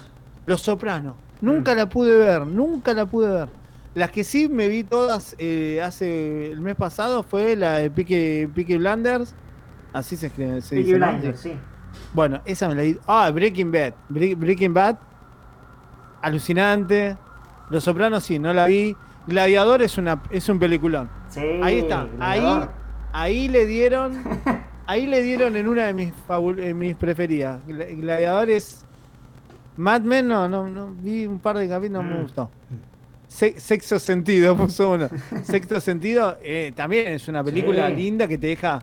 que nunca te esperás eh, lo que va a suceder. Está buena también, está buena. Eh, a ver, El silencio de los inocentes también la vi. Peliculón, fue una de las primeras para mí. Es una de las que más recuerdo a nivel policial y que mezcla un tema. Esa, la verdad que me gustó. Una muy buena, no sé si la viste. Uy, Siete Pecados Capitales. Qué peliculón, qué peliculón. Eh, el Club de la Pelea. El Club de la. Pelea. Bueno, el Club de la Pelea no está tan lejos de las organizaciones. Es una organización terrorista con las reglas, ¿no? No hablar del Club de la Pelea. O sea, eh, ahí, ¿No? me, ahí me macañaste porque como la vi cuando salió hace muchos Sí. años, no la analicé desde ese punto de vista. Sí, sí. Pero sí es un peliculón. Es... Oh, la lista de Jalen también. Sí, sí. El La- origen, uy, el origen, qué buena que está. ¿La aldea la viste? La aldea, pará, sí, me que me suena, me parece que me suena. Como unos Amish. No te puedo contar el final, pero. como Ah, no, no la vi, no la vi, no la vi. Me la recomendaron Tremendo. también. Tremendo. Pero me pareció media fantasiosa, ¿no? Es como. ¿O ¿La aldea? No. Sí. No, no. No, no te puedo contar, pero no. Ah, viste, le, le- le hacía el spoiler, viste. Eh, las de Batman, bueno, sí, la mayoría uno ya sabe lo que es Batman. Acá me están diciendo, Diario de una Pasión. Creo que la vi, Diario de una Pasión. La playa sí, la vi, me parece una, Sí. ma- una porquería. que- No, no, la verdad que no me gustó. Ah, ya sé, una de mis preferidas. A ver. Ahí ya está. Atrápame si puedes. Sí, sí. Es, eh, ahí me dijeron Leonardo DiCaprio, Tom Hanks. Eh, Milagro en la calle 7, creo. Hay otra en la calle 7 se llama. Con Tom Hanks. Eh, uh, Creo que es, ¿cuál? es, la, es la que está. mm, em, eh, que van a ejecutar a un Ah, prisionero. Milagros eh, inesperados. Milagros Milagros inesperados. inesperados, Esa, sí, esa sí, está sí. muy buena. Muy bueno. Muy buena, muy buena. Sueño de libertad, me imagino que la viste, Sueño de libertad. La de Tim Robbins que va a la cárcel, que se hace amigo de Morgan Freeman. Sí, la vi seguro, la vi seguro. Bueno, todas las de Morgan Friedman, cuando aparece el tipo ya, eh, sí, son- la verdad que creo que hay pocas. Ah, Filadelfia, sí, con con- con- sí, muy buena, muy buena. Se están tirando todas películas muy buenas. Forrest, Muy buena. Gump. Oh, eh, mirá, esa es una de mis preferidas. No la quise decir porque a veces parece medio infantil esa que dicen, ah, toma. pero a mí yo cuando la vi es una película que me encantó. Forrest Pero Gump la vi también es- cuando era más chico. No, Forrest Gump es, es, es excelente. A mí me encanta. El Exorcista no la vi, no me gustan ese tipo de películas. La que sí vi una vez, que no me gustan las películas de terror porque siempre me dieron miedo y no me gustan. Eh, una de Anabel. Anabel, Ah, Annabelle, sí, que es sí, la sí. muñeca. Sí, sí. Me hizo pegar un caso, no horrible. Eh, pero sí, está buena. Ah, Saw vi creo una o algo de eso, pero. Truman pero Show. no, no me gusta esa película de terror. Truman Show. Truman Show la vi, eh, se pasa, eh, Jim Carrey se pasa. Sí, está buena, pero... Pero ahí también es como que arman una Sí, especie un- de. ¿No? sí, como, un reality. sí, como que Sí, arman un set sí. de. Sí. Sí, de que él se pero no fue ¿no? algo de las que más me gustó. Pulp Fiction, bueno, ni hablar. Pulp Fiction. Ya están sí. tirando películas que sabemos que si no te gustaron es que no tenés corazón. Uy, Eterno Resplandor de una mente sin recuerdo. Eterno Resplandor, sí. Espectacular. Había otra de. Bueno, de- hay algunas de Adam Sandler que te hacen caer de risa, están muy buenas. Hay una que, que es papá de un nenito, que está muy buena, te caes de risa. Pa- pa- Eh, ah, un papá genial. Un papá genial. Sí. Es- esa. ¿Quién no se la ha visto dos o tres veces, viste? La verdad que sí. Telefe, está- está- esa es Telefe. Viste que hay muchos que dicen reniegan, viste? Es como los bañeros más locos del mundo. Sí. ¿Quién no vio los bañeros más locos en algún momento y se mató de risa? O una película de Olmedo y Porcel. Ahora lo que pasa es que, bueno, han, eh, ha hecho una reconstrucción donde muchas cosas, uy, es malo, es malo, ¿viste? Y bueno, realmente a veces. Y creo que se han dejado de pasar un montón de cosas por ese, eh, por ese Y tipo. eh, hay solo un canal que las pasa que es Volver. ¿Y la sigue Y pasando? Volver sí, pero Volver es, es un canal para los que la vieron en su momento. Los viejos. digamos, claro, no. No que hay- ya no los pueden cambiar y siguen, eh, Eh, nena, bueno, y le pegan en sí, el culo sí, a las sí. mujeres, ¿viste? Sí, eh, a mí incluso me, me costaría mirarlo ahora porque uno realmente ve, hace una reconstrucción y dice, che, o sea, no estaba bueno. No. No, estaba bueno. Eh, oh, la pistola desnuda, sí, sí, muy buena. Eh, a ver, rompeportones, claro, tipo rompeportones, tal cual. Acá me dice una que es mala, dice, nadie vio los bañeros. ¿Cómo que nadie? Yo me vi hasta los Exterminator. La 1, la 2, No, es que en su momento era- eran las comedias nacionales en su momento. Sí. Era bueno, eso, pero no, no había hay otra varias opción. nacionales, che, hay, hay muy buenos. eh, la verdad que los actores que tenemos acá en Argentina eh, son unos capos. Para mí, me da mucha pena que no haya mucho financiamiento para la producción eh, nacional, pero realmente. Ah, Nueve Reinas, acá me está Sí. diciendo. Peliculón, peliculón. Eh, pero hay un montón de producción nacional que a mí me. Igual yo soy muy nacionalista, ¿viste? Así. Le hago el aguante hasta los bañeros más locos del mundo, ¿viste? La verdad que me parece que tenemos. eh, tenemos cómicos, son un espectáculo, tenemos. eh, tenemos gran variedad de lo que vos pidas y realmente que está muy bueno. Una desgracia que no haya dinero eh, y aportes como para realmente hacer proyectos con esa gente, porque inclusive con los actores que tenemos cómicos podrías hacer películas cómicas, pero espectaculares, espectaculares. Eh, todos los muchachos que estuvieron, que, que crecieron con Tinelli, creo que son uno mejor que el otro y, y que tranquilamente podrían hacer cualquier película de humor, pero humor buenísimo. Y te da una pena que no haya, ¿viste? Es como que no, está muy parado todo lo que es nacional. Y, tam- y lo que pasa es que también eh, no está esa concepción sobre lo nacional. No, hay mucha general. gente, viste, que es muy. eh, eh, boicotea todo. Ah, es argentino, es malo. Sí, Yo sí, me sí. una vez dije, che, mirá, esto argentino. Ah, es una mierda, es producción nacional. La verdad que realmente es muy feo escuchar eso, porque realmente tenemos realizadores que son un espectáculo. Y de hecho, tenemos eh, actores, directores que están en Hollywood, o sea, realmente hay mucha gente muy capaz en nuestro país. Real- tenemos gente muy preparada. Es una pena que no se los valore, ¿viste? Y no se los apoye. Sí. La sociedad nuestra es como media destructiva, ¿viste? Y después terminan apoyando cosas que vos decís, no sé si está tan bueno, ¿viste? Es que son, en realidad es, todo se mide en base Uh, a... la- alguien me dice acá la que sea Jack Nicholson. ¡Ah! qué actorazo. Igual yo, vos decís Jack Nicholson Sí. y lo recuerdo como guasón, ¿viste? Ah, mira, eso Qué es raro. guasón. Eso no, eso, Eso es raro, porque uno generalmente piensa el resplandor. eh, Sí, bueno, Resplandor sí, Sí. sí, sí. Pero yo me lo veo el guasón, la cara del tipo, la sonrisa es. es eh, para mí es increíble. Está bien, viste que eh, los que siguieron después es como que estuvieron a un nivel Sí, muy claro, bueno. pasa eso. como pasa el eso, Joker. sí. Pero bueno, el Joker. Ah, eso te iba a decir. Un dato. Un A dato. ver. Vean, vean. Eh, ay, ay, ay. La de la cienciología. No, The Master.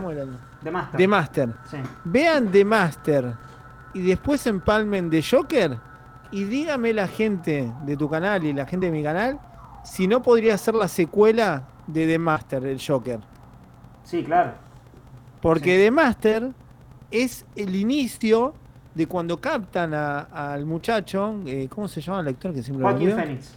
Bueno, cuando lo captan y hacen todo el proceso de lavado de cerebro, donde lo vuelven loco, y después puede ver de Joker y es el mismo personaje que se pasó de vuelta, o sea, y realmente es muy linda el Joker, ¿eh? Sí, a mí me gustó, me bien. gustó. Sí, sí, Acá me dicen Nicolas Cage, nada, Nicolas Cage. Me- le tengo simpatía a Nicolas Cage, pero es como, no sé. Hay, hay películas que han quedado en la historia de Nicolas Cage, pero no es algo que me, me conmueva ver una película de Nicolas Yo soy. eh, Otra, otra que tengo en el recuerdo es el Día de la Marmota. Claro, sí. Eh, ¿Quién no tiene el Día de la Marmota? El día de la marmota. ¿Te acordás, no? ¿Cuál es? Sí, obvio. Eh, acá me dicen, Pablo, no tenés corazón. no sé por qué me dicen. Eh, ah, pará, bueno, Kenny Rev, bueno, sí, una, la que eran surfistas, ¿te acordás? Sí, eh, em, eh, ¿Y cómo Point era? Break. Punto límite. Qué, qué bueno, esa la vi. Sí. Bueno, igual viste que uno tiene eh, la memoria, viste, como que todo el pasado fue mejor. Y por ahí era una mierda. Ah, esa es buena. Pero esa es era, buena. era oh, buenísima. Era, Sí, sí, buenísima. Los Exterminator de Olmedo y Emilio Diz y demás. Por ser- Uy, qué bueno. que aparecían los ninjas, ¿viste? No, no, esa es la, a la memoria emotiva, ¿viste? La memoria emotiva eh, es lindo, porque yo lo sigo viendo y me sigo. Es lindo eso del cine, ¿viste? Y de la música. Que uno se, se traslada en el tiempo y espacio y. Ah, Nolan, sí, también, Nolan. El profesor chiflado, nada. Son películas simpáticas. Acá siguen tirando películas. Yo, perdón que, que no Sí. sé si vos estás mirando el chat de, de mi transmisión, pero sí, tiran películas, lo loco. Pero hay un montón de películas que están buenas. Pero bueno. Bueno, tuvimos Bueno, nuestro che. momento de cinéfilo. Eh, Sí, a mí cuando me preguntan, me ponen siempre en aprieto, ¿viste? Cuando me dicen una película, es como decir, no sé, es como que te ponen en aprieto de decir, uh, Jerry Louis. Que, que, Sí. que hay- para mí eh, fue el primer, eh, uno de los primeros, después de Charles Chaplin, para mí fue el segundo y el tercero fue Jim Carrey. O sea, Jim Carrey esos más, tres que, tipos. más que Robin Williams. Oh, no, no, pará, el hombre Vicente, una de mis preferidas. El hombre bicentenario. bueno. Que, no, es. eh, pero lo triste de eso que vos ves que, que el tipo eh, era buen artista porque realmente estaba sumergido en un Sí, en un. en una depresión y a veces la gente no sabe, pero los- el tema de la depresión y los problemas depresivos, realmente uno tiene que estar alerta porque la persona que tenés al lado que pensás que es el más simpático y más divertido, a veces está pasando por el peor momento de su vida, igual que Olmedo. Claro, Eh, sí. Olmedo también estaba depresivo y, y es todo un tema. Pero bueno. Bueno, Pablo. Bueno, sí, Robbie Williams, Ahora, pero sí. no lo pondría, pero no lo, pero a Robbie Williams no lo, no lo pongo tipo en ese tipo Claro, de lo- actor. como- Creo que es más completo que ellos. Sí. Yo lo pongo a Charles Chaplin, a, mm, ¿qué, ¿cuál fue el segundo que dije? Eh, a Jerry Lewis y a, y y a Jim Carrey. mm, Jim Carrey. Eh, tipo de esos actores que es, la cara, o sea, solamente con, exacto, solamente con la cara te, te, te trasladan algo, una emoción o te que sin hablar te podrían hacer una película los Sí. tipos, que son unos genios. Sin hablar te pueden hacer una película, como hacía Charles Chaplin, sin diálogo, sin te lo pueden hacer. Eh, Robbie Williams, nada, olvidate, es un, actorazo. Bueno, bueno. bueno, Pablo, gracias Bueno, che, la pasé y- muy lindo. Eh, Y- Se va a repetir seguramente en algún futuro momento. Buenísimo. Ahora, olvídate, ahora tengo el chat que me están tirando Claro, ahora sí. 4.500 películas, nombre de actores. Es más, voy a cerrar la transmisión y va a seguir el chat. ¡Ey! Y te olvidaste de Caprio y Tom Hanks. Y después, viste. Sebastián Estebané, uh, qué actorazo. La misma cara para todos los, para todos los personajes. bueno, che. Bueno, eh, te mando un abrazo y nos vemos la próxima. Nos vemos, buen fin de. Chao, chao. Chau. vemos. Chao, chao.